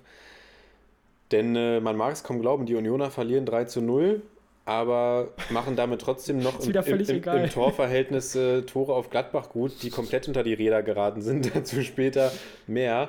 Und ja, äh, Freiburg ja. auch später mehr, aber äh, schaltet sich da auch noch mal ein. Also da haben wir auch noch was. Klar, es ist, es ist nur die UECL, aber es hat ja doch seinen Reiz, diesen siebten Platz zu belegen. Und ja, man will es dann schon. Gladbach, Union, Freiburg da auf jeden Fall noch mal im intensiven Clinch, würde ich sagen. Und das meine abschließenden Worte. Lass uns doch weitergehen zu Bremen gegen Leverkusen. Dem Highlight. Ja. Ja, und da wollte ich auch gerade sagen, da brauchen wir eigentlich gar nicht drüber äh, großartig äh, jetzt quatschen. worüber wir sprechen können, Wirtz steht knapp im Abseits. Wieder sehr zu meinem Leidwesen bei Kickbase. Ich bin schon komplett freigedreht auf der Couch, weil ich dachte, vielleicht schaffe ich ja mal die 800 Punkte. Aber nein, abseits, da waren kurz die 90 Punkte auf dem Konto, dann waren sie wieder weg. Und ähm, ja, letztendlich äh, muss Dingshi noch runter in der 94. Das kann man auch noch sagen. Und sonst, also sorry, aber habe ich dazu nicht viel zu sagen.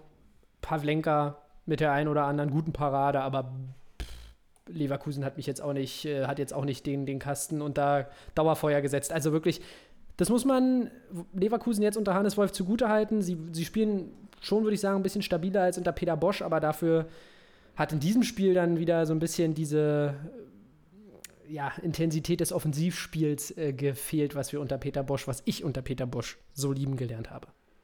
Ja, das ist eine Beobachtung, die ich auch bei mir selbst mache, also aber auch schon in, in den letzten Spielen von Peter Bosch dass ich früher, also egal wo die Leverkusener in der Tabelle gestanden haben, ich habe eigentlich bei jedem Leverkusen-Spiel, wenn ich da irgendwie in meinem Tippspiel reingegangen bin, habe ich gedacht, okay, da in dem Spiel können vier, fünf, sechs, sieben Tore fallen.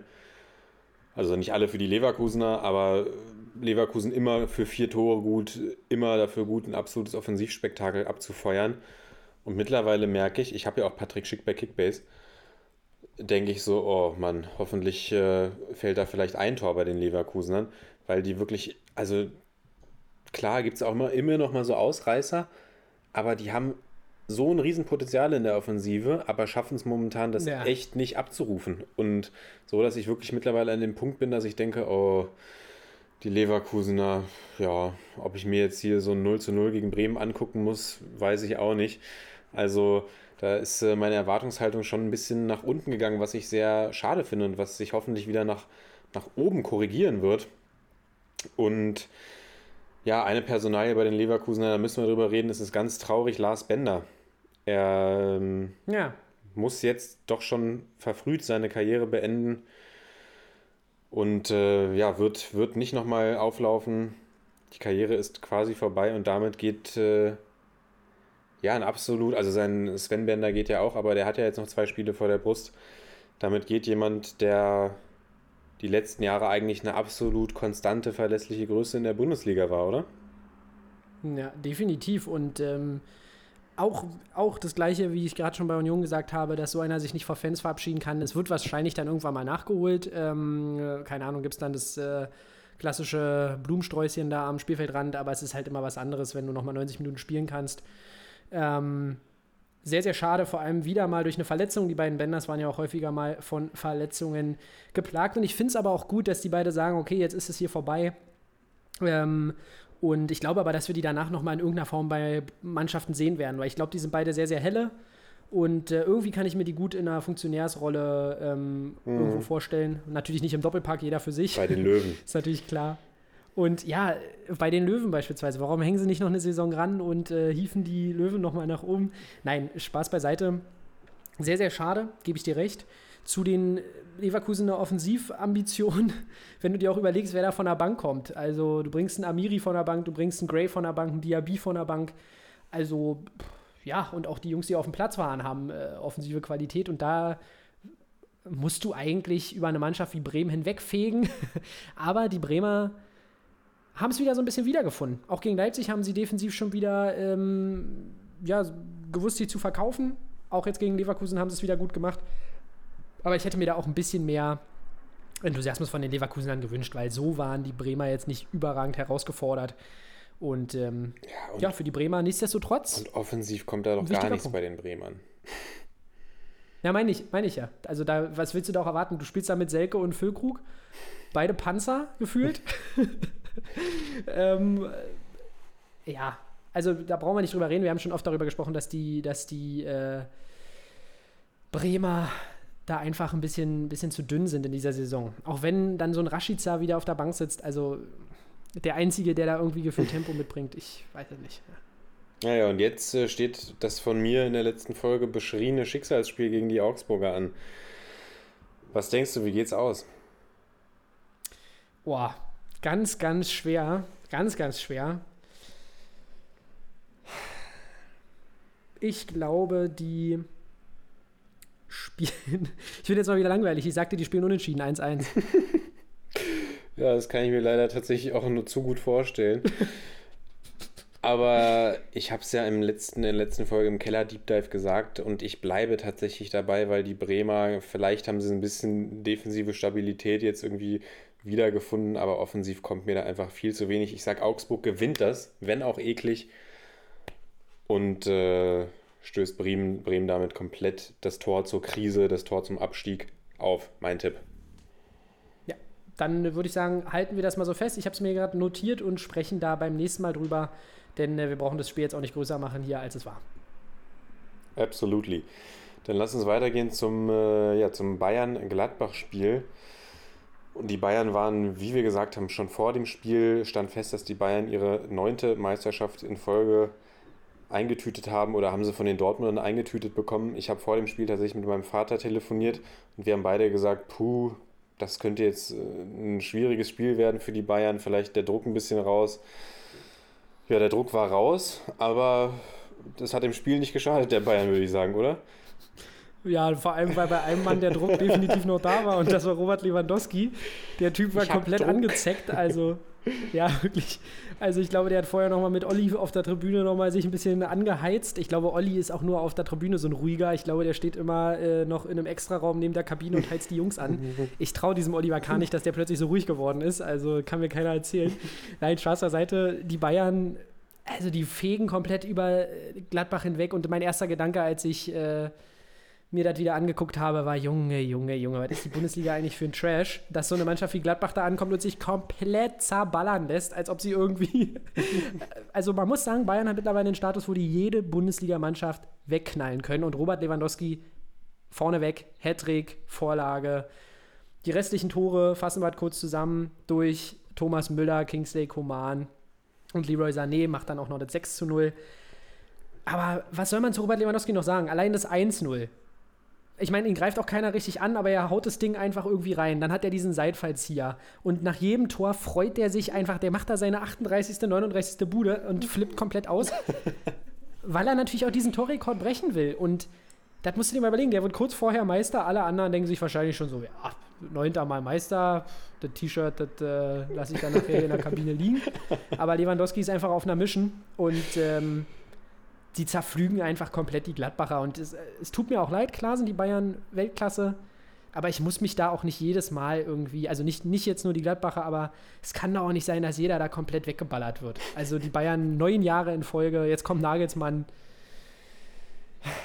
Aber trotzdem habe ich es hart gefeiert, muss ich auch sagen. Wie Robert Lewandowski da äh, die Dinger, auch dieser, sorry, dieser Seitfallzieher, da dachte ich mir schon wieder. Aber das hat doch, die Saison hat doch schon so angefangen mit diesem Rabona-Tor. Mm, ja, ja. Da- Rabona Vorlage, wurde schon- Rabona Vorlage war das. Ach so, sorry, genau. Schalke schon komplett in eine andere Dimens- Dimension geballert. Also der Typ, ich will einfach, dass der jetzt auch noch die Tor, den Torrekord bricht und ich, das wird er auch machen. Ja, und dann ist er auch. einfach der beste Stürmer, den wir jemals hatten und äh, in Deutschland sowieso und auf der Welt auch einer von, äh, also, brauchen wir nicht drüber reden, Top 3 Stürmer ever.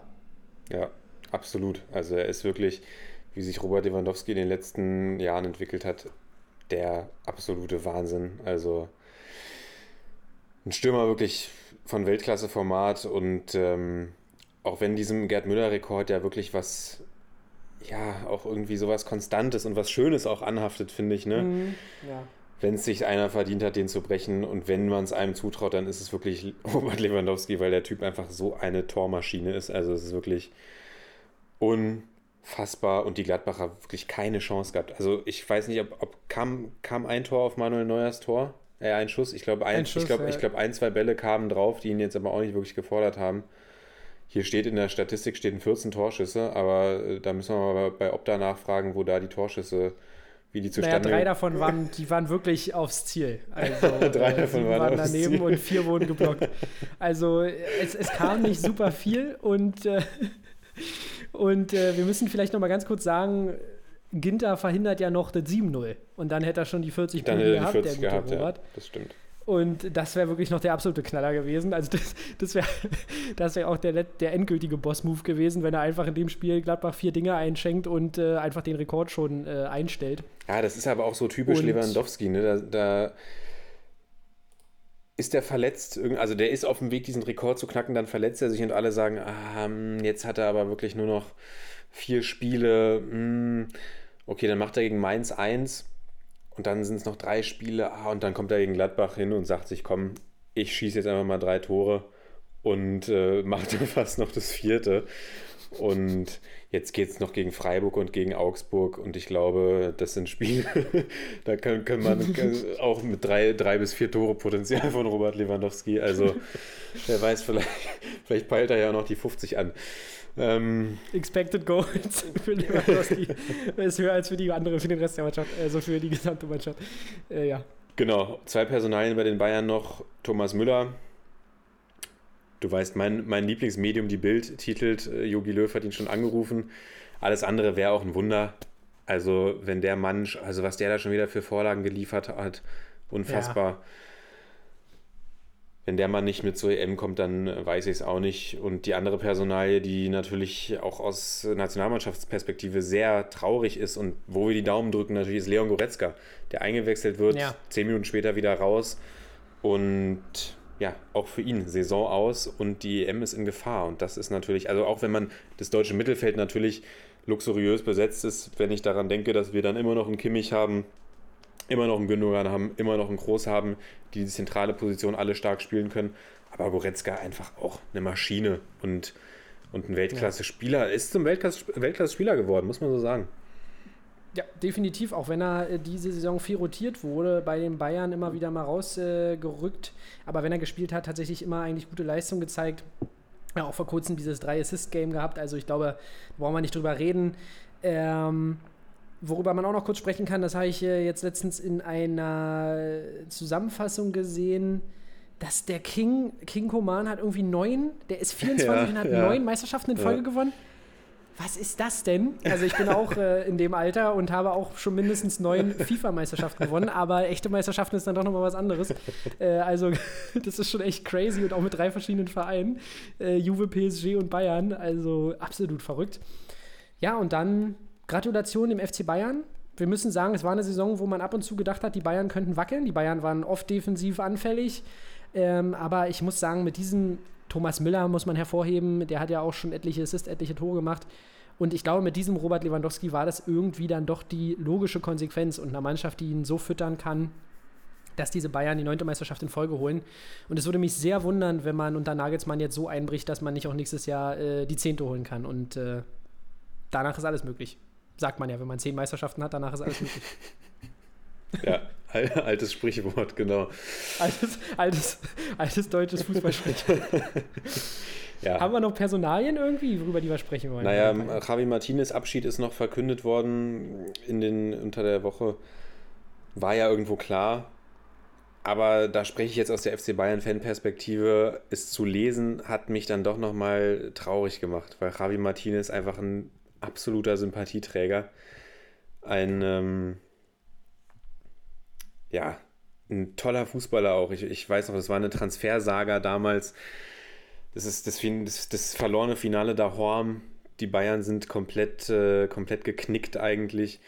Dann dieser diese Transfersaga, kommt er, kommt er nicht. Ich weiß noch, ich habe mich zu der Zeit häufiger mal auch im FC Bayern Forum auf transfermarkt.de rumgetragen. Da gab es dann Leute, die haben wirklich die, die mit Flight Tracker dann gearbeitet haben und die Flüge aus Bilbao verfolgt haben. Also wirklich komplett, komplett irre war das. Also ich habe noch nie sowas erlebt, was da abging bei dem Martinez-Transfer.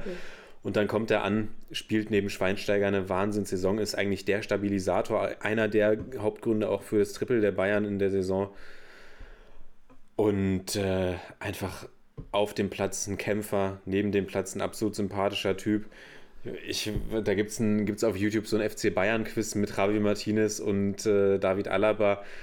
Und dann äh, zählt er da irgendwie dann, zählt er da, fragt irgendwie der, es ist, ist ein Quizformat, fragt der Moderator irgendwie, wie viele, was weiß ich, wie viele deutsche Meisterschaften hat Bayern schon gewonnen. Und Javi Martinez drückt auf seinen Buzzer und zählt alle Titel auf, die der FC Bayern in seiner Geschichte gewonnen hat. Und äh, David Alaba sagt irgendwie, ey, was ist denn bei dir los? Äh, und dann sagt Javi Martinez nur, ey, ist mein Verein, ich weiß alles und klopft sich irgendwie auf die Brust. Und äh, der hat sich wirklich voll, voll mit den Bayern identifiziert und ist ja auch neun Jahre bei den Bayern gewesen, neunmal Meister geworden, wo, du jetzt, wenn du die King Coman-Story ansprichst, also auch Javi Martinez kennt kein anderes Gefühl, als außer deutscher Meister zu sein. Und äh, ja, ein, ein, toller Typ und ich wünsche ihm nur das Beste und äh, würde mir eigentlich wünschen, dass er nochmal zu Bilbao zurückkehrt. Ja, das wollte ich auch gerade sagen. Perfekt, du sprichst mir aus der Seele. Kann ich auch nur bestätigen, toller Spieler, auch äh, die ein oder andere harte Verletzung gehabt, der auch bei der Bayern-Zeit aber dann auch immer wieder geliefert und ähm, hätte sich auch verdient, von Fans verabschiedet zu werden. Äh, Wünsche mir auch, dass er nach Bilbao zurückkehrt. Sonst noch, ähm, ich denke, zu Hansi können wir sagen, fantastisch, was der da abgerissen hat in seiner Zeit, Hansi Flick. Und ähm, die Zeichen stehen, glaube ich, ganz, ganz dick auf DFB. Ich glaube, da brauchen ja. wir schon gar keine anderen Kandidaten mehr uns angucken. Brauchen wir auch nicht groß drüber reden. Naja, Bioff ist Alles in guten Gesprächen, die jetzt ja, intensiviert werden. Also alles andere, was da geredet wurde, auch von Flick selbst, äh, der DFB sei nur eine Option. Ja, möglich ist es, aber also wenn es nicht der DFB wird, dann äh, ja, keine Ahnung. Weiß ich nicht. Ja, und ich würde sagen, zu den zu den Gladbachern kann man und, eigentlich äh, sagen. Und eine Sache will ich noch sagen zu Hansi Flick. Sorry, hör auf, stör, unterbrich mich nicht bei meinem Bayern-Talk. Sepp, ich brauche noch ein paar ja, Minuten. Ja. Nein, äh, er hat ja auch gesagt, er kann sich eine, eine Rückkehr zu den Bayern durchaus vorstellen. Also auch das, die Tür hat er offen gelassen. Ich würde mal in Klammern setzen, das hat er nicht gesagt, aber das sage ich, wenn vielleicht äh, Brazzo Salihamidzic nicht mehr bei den Bayern ist, und, kommt er sofort zurück. Und das ist natürlich die Frage dann auch, also er hat ja nur gesagt, der FC Bayern ist, äh, er hat gesagt, der FC Bayern ist mein Verein und ich kann mir, oder ist, und eine gute Adresse und ich kann mir das immer vorstellen, zurückzukommen. Klar, dass er sowas sagt, aber wäre ja interessant, das auch nochmal im Hinterkopf zu behalten, gerade auch, ähm, jetzt spinne ich hier komplett rum, aber langer Vertrag Nagelsmann, wer weiß, vielleicht sehen wir Hansi Flick ja auch nochmal in der Funktionärsposition. Hat er ja bei, bei Hoffenheim schon mal versucht, hat er ja beim DFB auch schon äh, mal inne gehabt. Also ist ja da ja auch irgendwie so, ja, hätte ich auch nicht gedacht, dass er nach seiner Hoffenheim-Funktionärsposition dann nochmal so in diese Trainerrolle zurückgeht und die dann so erfolgreich vor allem ausfüllt. Ähm, ja, kurzer Einschub von mir. Jetzt darfst du gerne zu den Gladbachern noch was sagen. Ja, zu denen gibt es ja eigentlich nicht viel zu sagen. Ich wollte bloß noch die ganze Sache mit einem Gag abschließen und zwar äh, Marco Rose 6 zu 0 abschießen lassen. Das hat zum letzten Mal ähm, beim BVB äh, Peter Stöger geschafft und ich glaube, da tritt er wirklich in große Fuß, äh, Fußstapfen. Dementsprechend äh, mehr habe ich zu den Gladbachern auch äh, nicht zu sagen. Und würde sagen, wir ziehen jetzt mal leicht, leicht das Tempo an in den letzten zwei Spielen. Und zwar kommen wir zu Köln gegen Freiburg. Und da müssen wir sagen, 4 zu 1 für Freiburg. Erste Hälfte, muss ich sagen, Freiburg ganz klar bessere Mannschaft. Hat sich das, äh, gut, die Kölner sind nicht schlecht gestartet. Freiburg führt 2 zu 0 zur Halbzeit und dann, ja, kommt Köln stark zurück durch Sebastian Andersson. Äh, schöner Assist von äh, Jakobs und dann rutscht André Duda, der in den letzten Spielen eigentlich immer super überzeugt hat und so ein bisschen das spielerische Herz, hatte ich es, glaube ich, mal genannt, der Kölner war, rutscht aus beim Elfmeter. Klingt nach dir, ja. Achtet mal auch schöne Körpersprache von Sebastian Andersson danach, der äh, ja so guckt wie nach dem Motto: Oh Gott, ich will zurück zur Union. und äh, ich glaube, Keins, was? Keins rennt, glaube ich, zu Duda hin und äh, hilft ihm auf die Beine, so wie man es als, als Mitspieler machen sollte. Aber ich will jetzt nicht zu viel reininterpretieren, ist mir bloß aufgefallen. Ja, und dann hat Köln wirklich noch diese Situation, wo eben äh, Hector das Ding an die Schulter kriegt und es wird abgepfiffen. Sie schießen das Tor, äh, Hector legt das Ding ja auf und ähm, ich weiß gar nicht, wer, wer hat das Ding eingehauen? Weißt du das noch? Ich weiß gar nicht, wer es eingehauen hat. Thielmann, Tor wurde nicht Thielmann, gegeben. Ich. Thielmann, ich wollte gerade wollt sagen, entweder Thielmann oder irgendwer, haut das Ding ein, wird nicht gegeben und eigentlich müssten sie da Berufung einlegen. Also das fand ich wirklich klar es ist schon an der unteren Seite der Schulter, aber wo wollen wir dann an den Arm ansetzen? Am Ohrläppchen oder wo ist dann die, das, die Hand? Also da hätten sie den Ausgleich gemacht und hätten definitiv noch was holen können, da bin ich mir eigentlich sicher. Aber ja, kurz vor Schluss machen dann die Freiburger den Deckel drauf und dann äh, ja, war das war die Messe natürlich gelesen in der Nachspielzeit äh, sowieso. Ja, meine Zusammenfassung. Ja, vielen Dank, lieber Sepp. Ähm, Kurze Ergänzung von mir: Köln spielt in der ersten Halbzeit absolut wie ein Absteiger. Hätte ich auch nicht mit gerechnet, lädt ja den SCF zum Tore schießen ein. Auch Nils Petersen mal kein Joker-Tor. Auch das, Stimmt, dass wir das nochmal noch, erleben dürfen. Und äh, ja, dann kommen sie ja aber, genau. Und bei dem Elfmeter muss man natürlich sagen, vielleicht äh, musste das so passieren, weil wie der Elfmeter zustande gekommen ist, da kann man ja auch durchaus von einem geschenkten Elfer sprechen. Also Ja.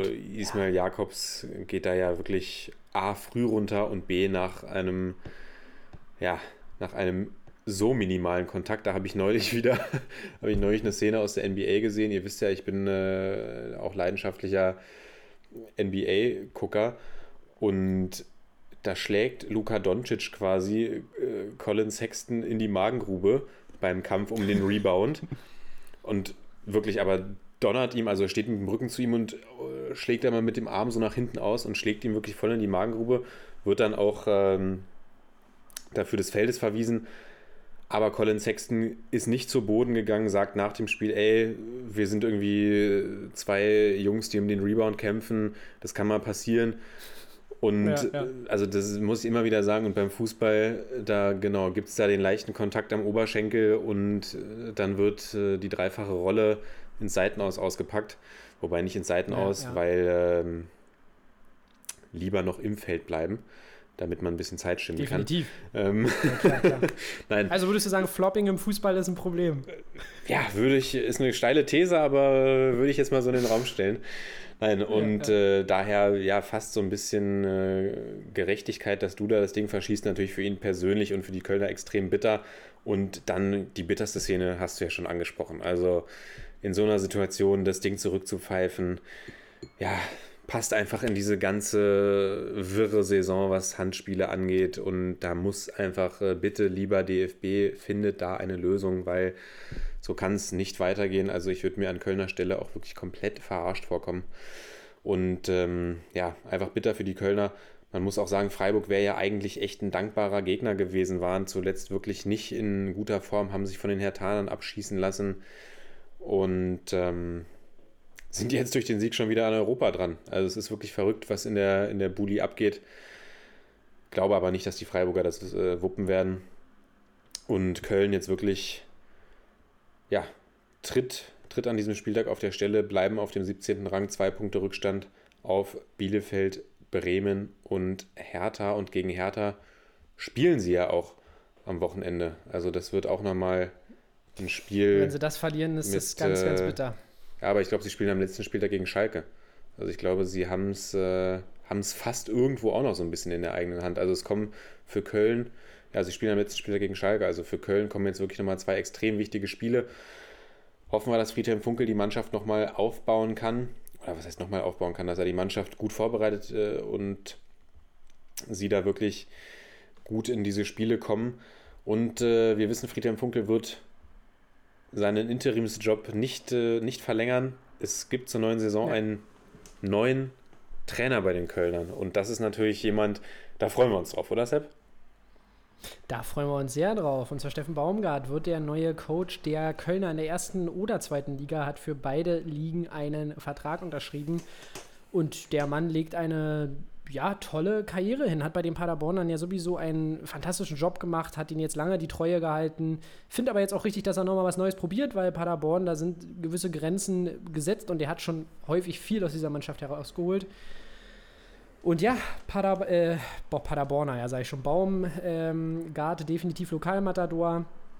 Ist ja auch äh, mit Union verwoben, hat auch hier in der Gegend äh, gewohnt, sagen wir es mal so. Und äh, lustige Anekdote: Mein Vater hat ihn versucht zu überzeugen, für Eintracht Malzow zu spielen, ähm, vor nicht allzu langer Zeit. Das war aber natürlich noch vor seiner Paderborner Zeit. Und ähm, könnt ihr ja mal gerne nachprüfen, ob das stimmt.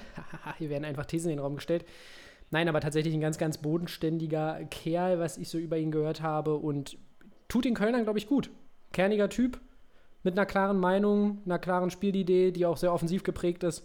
Und da freue ich mich wirklich, wie der ähm, mit den Jungs arbeitet und auch mit einem Jonas Hector arbeitet. Ich würde mir wirklich wünschen, dass sie es irgendwie in der ersten Liga machen, aber dann ist die Frage, wer absteigen soll. Wenn das dann die Bremer sein müssen, dann finde ich es schade. Wenn es die Bielefelder sein müssen, finde ich es schade. Also es wird ein super spannendes Saisonfinale und ich, äh, ja, ich glaube, es wird viele Tränen am Ende geben, denn es könnte wirklich ein Abstieg in letzter Sekunde werden. Ja. Und das sind immer die härtesten. Also ich glaube auch dieser 34. Spieltag, der wird es absolut in sich haben.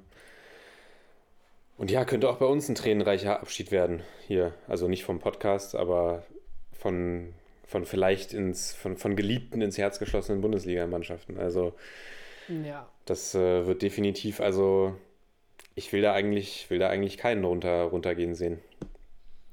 Ich auch nicht, aber äh, wer definitiv nicht runtergehen wird, in meinen Augen, ich glaube, es ist rechnerisch noch möglich, aber das sind äh, die Mainzer. Höchstens, Und die Mainzer also, haben- also mini, also minimal Relegation und ich glaube auch alles andere würde schon an Fußballwunder grenzen, wenn sie selbst da noch runterrutschen.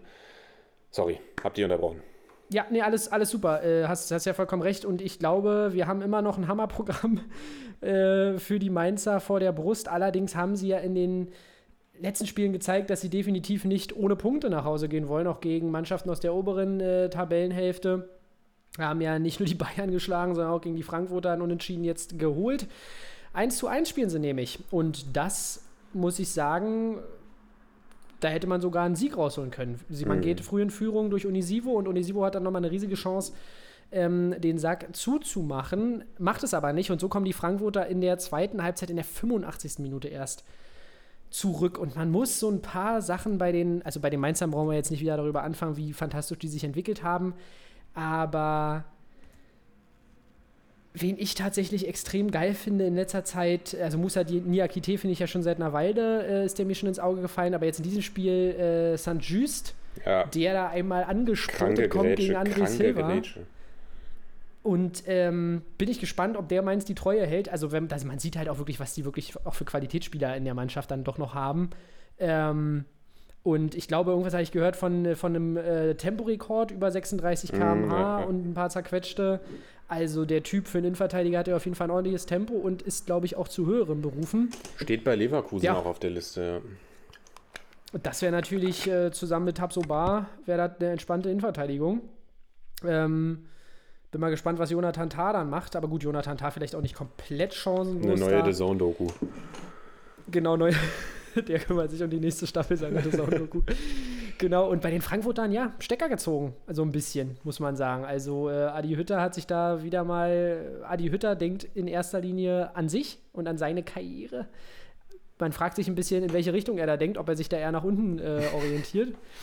Ähm, und hat es jetzt geschafft, die Frankfurter auf Platz 5 zu stellen, obwohl man sieben Punkte vorne war und wir hier groß im Broadcast gelabert haben. Ja, das Ding ist durch, Dortmund, äh, Europa League, here we come. Äh, ab geht's gegen die Top-Mannschaften Europas. Aber äh, jetzt sind die Dortmunder mit einem Punkt Vorsprung auf Platz 4. Ist immer noch alles drin. Aber ähm, die sieben Punkte muss man erstmal verspielen. Und auch Jovic hat wieder nicht funktioniert. Makoto Hasebe da hinten. ich sag mal so, setzt beim 1 zu 0 Kevin Trapp auch gewissermaßen unter Druck mit seinem Rückpass. Also, ja, wo sind meine geilen Frankfurter hin? Oder unsere geilen Frankfurter, die wir so äh, lange beobachten durften? Und man hat das Gefühl, nach dem angekündigten Wechsel sind die nicht mehr so ganz äh, so fresh, wie sie es vorher waren. Ja, der Hütter-Rose-Effekt. Der Hütter-Rose-Effekt hat leider auch bei den, also deswegen heißt er ja Hütter-Rose-Effekt, hat auch bei den Frankfurtern zugeschlagen. Und ja, ideenloses Spiel nach vorne ging wenig, haben Glück, dass sie dann nicht noch das, äh, genau, Unisivo läuft ja alleine auch auf Trapp zu, der dann stark hält. Und Rustic schießt ja dann auch ein kurioses Tor, stark gemacht im Sitzen, wie Ja, er das stimmt, Ding ja. da reinlegt. Schönstes Sitztor der Saison. Schönstes Sitztor der Saison.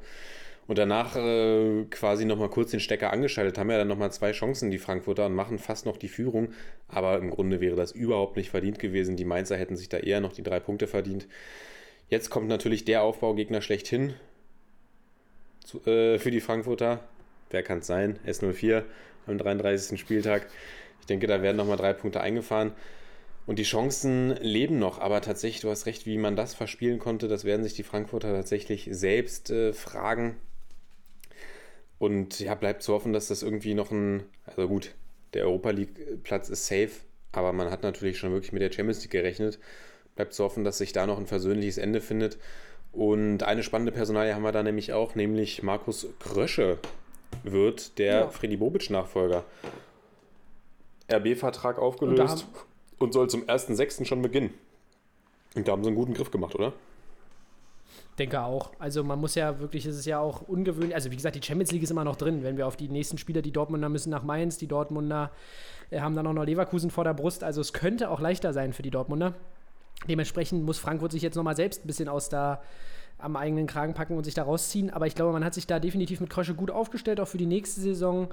Und ähm, es bleibt ja noch so ein bisschen abzuwarten, äh, wie es sich weiterentwickelt dort in der Führung bei dem Verein ähm, der Frankfurter. Aber ich denke, mit Kröscher hat man einen bodenständigen Typen gefunden, der ja auch einen recht kuriosen Weg in die Fußballwelt äh, hatte, über verschiedene Praktika und so weiter, der sich da komplett selbst reingearbeitet hat. Und ich finde, der passt von der Mentalität eigentlich gut zu, zu Frankfurt. Und jetzt muss man aber natürlich gucken, wie, wie die nächste Saison verläuft, was. Äh, und wie man die Mannschaft aufstellt. Also das, da muss man ihn ja dann auch äh, ein Stück weit messen.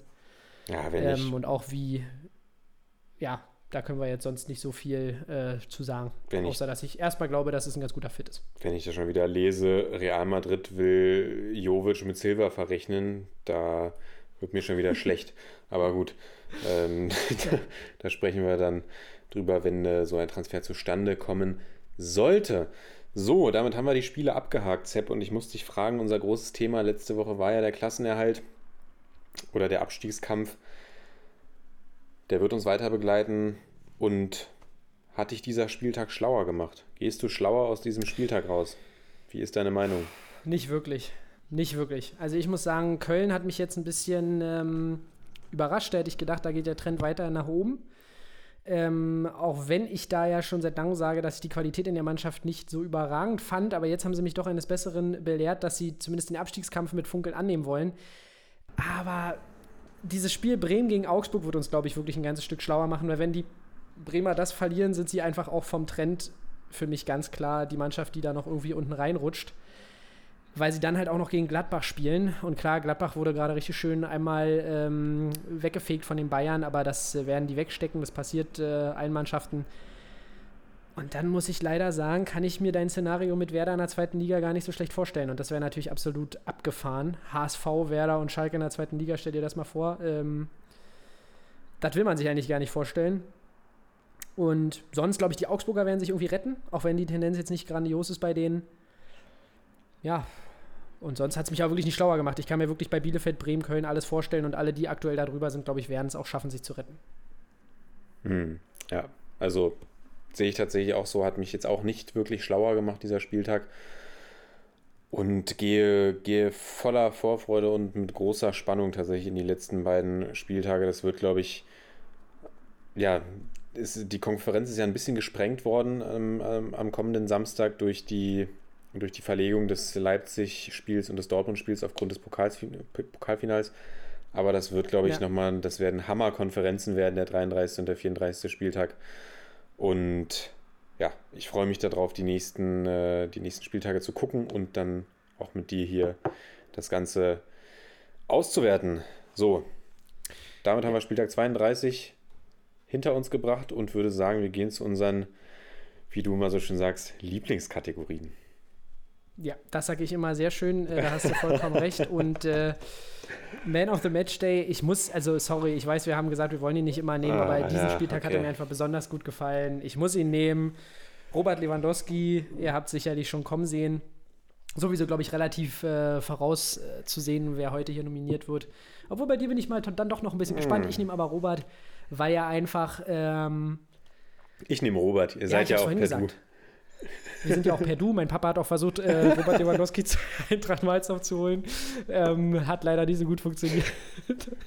ähm, dementsprechend, ja, äh, einfach Top-Mentalität, wie du sagtest. Er kommt zurück, schießt einfach mal drei Tore, macht eigentlich fast noch sein viertes und äh, wird vielleicht für immer eine Legende. Er wird auch so eine Legende der Bundesliga bleiben, aber wird es vielleicht noch manifestieren mit dem Torrekord. Und ähm, diesen Willen hat er einfach wieder gezeigt, könnte sich zurücklehnen. Macht er aber nicht, denn er ist Robert, wie ich ihn nenne. Und so wäre es dein Man of the Match Day. Ja, damit bringst du mich ja jetzt echt in eine unangenehme Situation, weil ich hätte nicht gedacht, dass du Lewandowski nimmst. Und ich wollte eigentlich auch nicht Lewandowski nehmen, auch wenn ich total mit mir gerungen habe. Und ich glaube, ich werde dich jetzt ein bisschen überraschen und werde. Ich nehme Jaden Sancho. Ich nehme. Na gut, für das, wie sie gespielt haben, hat er sich auch verdient. Ich ja. nehme, also eigentlich hätte ich gedacht, also eigentlich müssen wir sagen, Josep Brekalo muss hier eigentlich auch noch irgendwo Platz finden. Er hat noch nie- Kramaric kann da auch Platz Kramaric kann da auch Platz. Auch Fabian Bredlo war so stark, aber Brekalo, drei Tore, da kommt man eigentlich nicht drum rum. Er hat auch nie mehr als ein Tor geschossen in der Bundesliga, jetzt drei. Aber für mich ist es einfach, ich kann, ich kann an diesem Spieltag Jaden Sancho nicht ignorieren. Er hat einfach, auch, also, war auch Top-Gegner. also A, man genau, Top-Spiel, riesengroße Bedeutung. Und ja, schultert da das Spiel quasi alleine. Also beide Tore macht er, also ich finde keine Worte für diesen Spieler. Er ist ein, er ist ein wunderbarer Fußballer, es ist eine Augenweide, ihm zuzugucken. Spielt die ganze Saison schon super stark und äh, das Spiel gegen Leipzig jetzt, also wirklich auch, der ist so jung und das sind, hat eigentlich, Der er, der hat eigentlich, 21, hat eigentlich so keine gestört, ja. Leistungsdellen drinne. Es ist einfach der Wahnsinn und dieses Spiel hat es nochmal untermauert und da, ich kann ihn nicht ignorieren. Es ist äh, mein Man of the Match Day, Jaden Sancho oder wie Kai Dittmann sagen würde, Jaden Sancho. Und dazu noch kleine Kai Dittmann-Anekdote. Grüße gehen raus an meine, äh, an einen Teil meiner Kickbase-Gruppe oder an meine ehemaligen beiden äh, Titania-Kollegen Max und Rani, die ähm, mit denen ich immer schreibe während des Spieltages und wir ja erfreuen uns immer über Kai Dittmann, der ja im Herzen, glaube ich, ein kleiner Dortmund-Fan ist. Und wir ha- haben schon immer scherzhalber gesagt, wenn, also schon bevor das Tor, bevor die Konferenz rüberschaltet zu den Dortmundern und er hat aber schon geschrien, Tor! Wussten wir, das Tor ist für die Dortmunder gefallen. Tor, Tor, Tor. Und äh, wirklich komplett in, Ex Ja, komplett in Ekstase. Und äh, hat ihn dann immer Jaden, San Jaden Sancho genannt. Auch Ja. sehr zu, unserer, zu unserem Amüsement. So, wieder mal komplett ausgeholt. Deine, deine Aktion des Spieltages. Ähm, meine Aktion des Spieltages, und da sind wir beim deutschen Meister, war einfach ähm, wie, ich weiß nicht nach welchem Tor es war, äh, Serge Gnabry zu Robert Lewandowski rennt und ihm so die beiden Hände hochhält, so zum einen, zum einen zum High Five, quasi zum Double High Five. Und Lewandowski guckt ihn aber nur an und schreit so übelst, klatscht den nächsten ab und Gnabry steht einfach die ganze Zeit so daneben und will abgeklatscht werden. Und ich glaube, dann hat, äh, dann hat die Kamera weggeschnitten, aber ich glaube, er hat, äh, kurz bevor die Kamera wegschneidet, sieht man noch, dass Lewandowski sich ihm zudreht. Deswegen, ich bete immer noch, dass äh, Gnabry nicht immer noch äh, so in der Allianz Arena steht und auf, den, äh, auf Robert Lewandowski wartet. Aber das äh, fand ich tatsächlich ganz äh, lustig. Ja, das klingt auch sehr lustig. Und ich äh, wähle die, meine Aktion des Spieltags ist der, der Erling Haaland Tribünen-Livestream. Denn tatsächlich muss man ja sagen, also ich hatte das Gefühl, mehr Erling Haaland auf der Tribüne zu sehen, als, als das Spiel der Dortmunder gegen die Leipziger zu betrachten. Und genau, da ist er immer wieder eingeblendet worden. Und sehr schön, wie er sich da auch immer gefreut hat. Und genau, daher Erling Haaland auf der Tribüne meine Aktion des Spieltages. Kaufst du ihm das denn ab, muss ich da mal fragen? Oder glaubst du, das ist eher so ein bisschen Show? Ich kaufe es ihm voll ab. Also, muss also auch, auch wenn, sagen, ich, wenn ich- man ihn sieht, wie er einfach im Spiel auch drauf ist. Auch, Ja. auch wenn ich mir angucke, diesen Gesichtsausdruck, den er manchmal hat, wenn er da irgendwie zum 80-Meter-Sprint ansetzt. Also Ja, der ja. ist voll dabei und jetzt schreiben ja wieder alle, oh, wer sich so freut, der darf nicht gehen oder der kann eigentlich nicht gehen. Ja, meine Güte, der Typ lebt halt einfach für den Fußball, der lebt sicherlich auch den Verein, den Moment Und für seine und für Mitspieler. seine Mitspieler. ja, das- Trotzdem kann er aber wechseln. Und ich finde es aber einfach geil, wie der da auf der Tribüne mitfiebert. Und der Typ ist einfach eine absolute Attraktion. Ja, das muss man sagen, wenn man sich überlegt, dass Dortmund so Spieler hat äh, wie Sancho, wie äh, Sancho. Haaland. Sancho, äh, da kann man sich ja nicht gar nicht erklären, wie die da irgendwie auf Platz 4 oder um Platz 4 kämpfen müssen. Aber gut, ich würde sagen, anderes Thema, brauchen wir jetzt hier nicht äh, drüber sprechen. Das hat mir wieder sehr viel Freude mit dir gemacht. Wir sind auch einigermaßen in der Zeit geblieben. Ihr wollt lange Folgen, ihr kriegt lange Folgen. Und äh, dementsprechend äh, hat, ja, war das einfach wieder ein geiler Spieltag. Und ich muss sagen, wieder hat mich gefreut, nach der kurzen Pause mit dir weiterzumachen. Und auch ähm, einfach war es irgendwie ein geiler Spieltag. Also dieses Dortmund-Leipzig-Spiel hat mich wirklich wieder mal am Fußball erfreut und hat mir gezeigt, warum ich mir das eigentlich alles äh, reinziehe. Weil, wie gesagt, dieses ganze Fans, die nicht da sind und so weiter, belastet es schon irgendwann. Wenn ich mir da äh, PSG gegen Man City in der Champions League angucke, da drehe ich jetzt auch nicht durch. Auch wenn es natürlich fußballerisch vielleicht toll ist. Aber ja, dementsprechend hat mich das sehr gefreut an diesem Wochenende. Ja, mich auch. Ich hole jetzt meine Meisterschalenreplik raus und feiere hier noch eine Runde. Und Kuschel dich ein bisschen an dem, an den, ans Bayern-Maskottchen und dann wünsche ich dir eine gute Nacht und allen da draußen äh, danke fürs Zuhören. genau, alles klar, wir hören uns in der nächsten Woche. Macht's gut. Ciao, ciao. Ciao.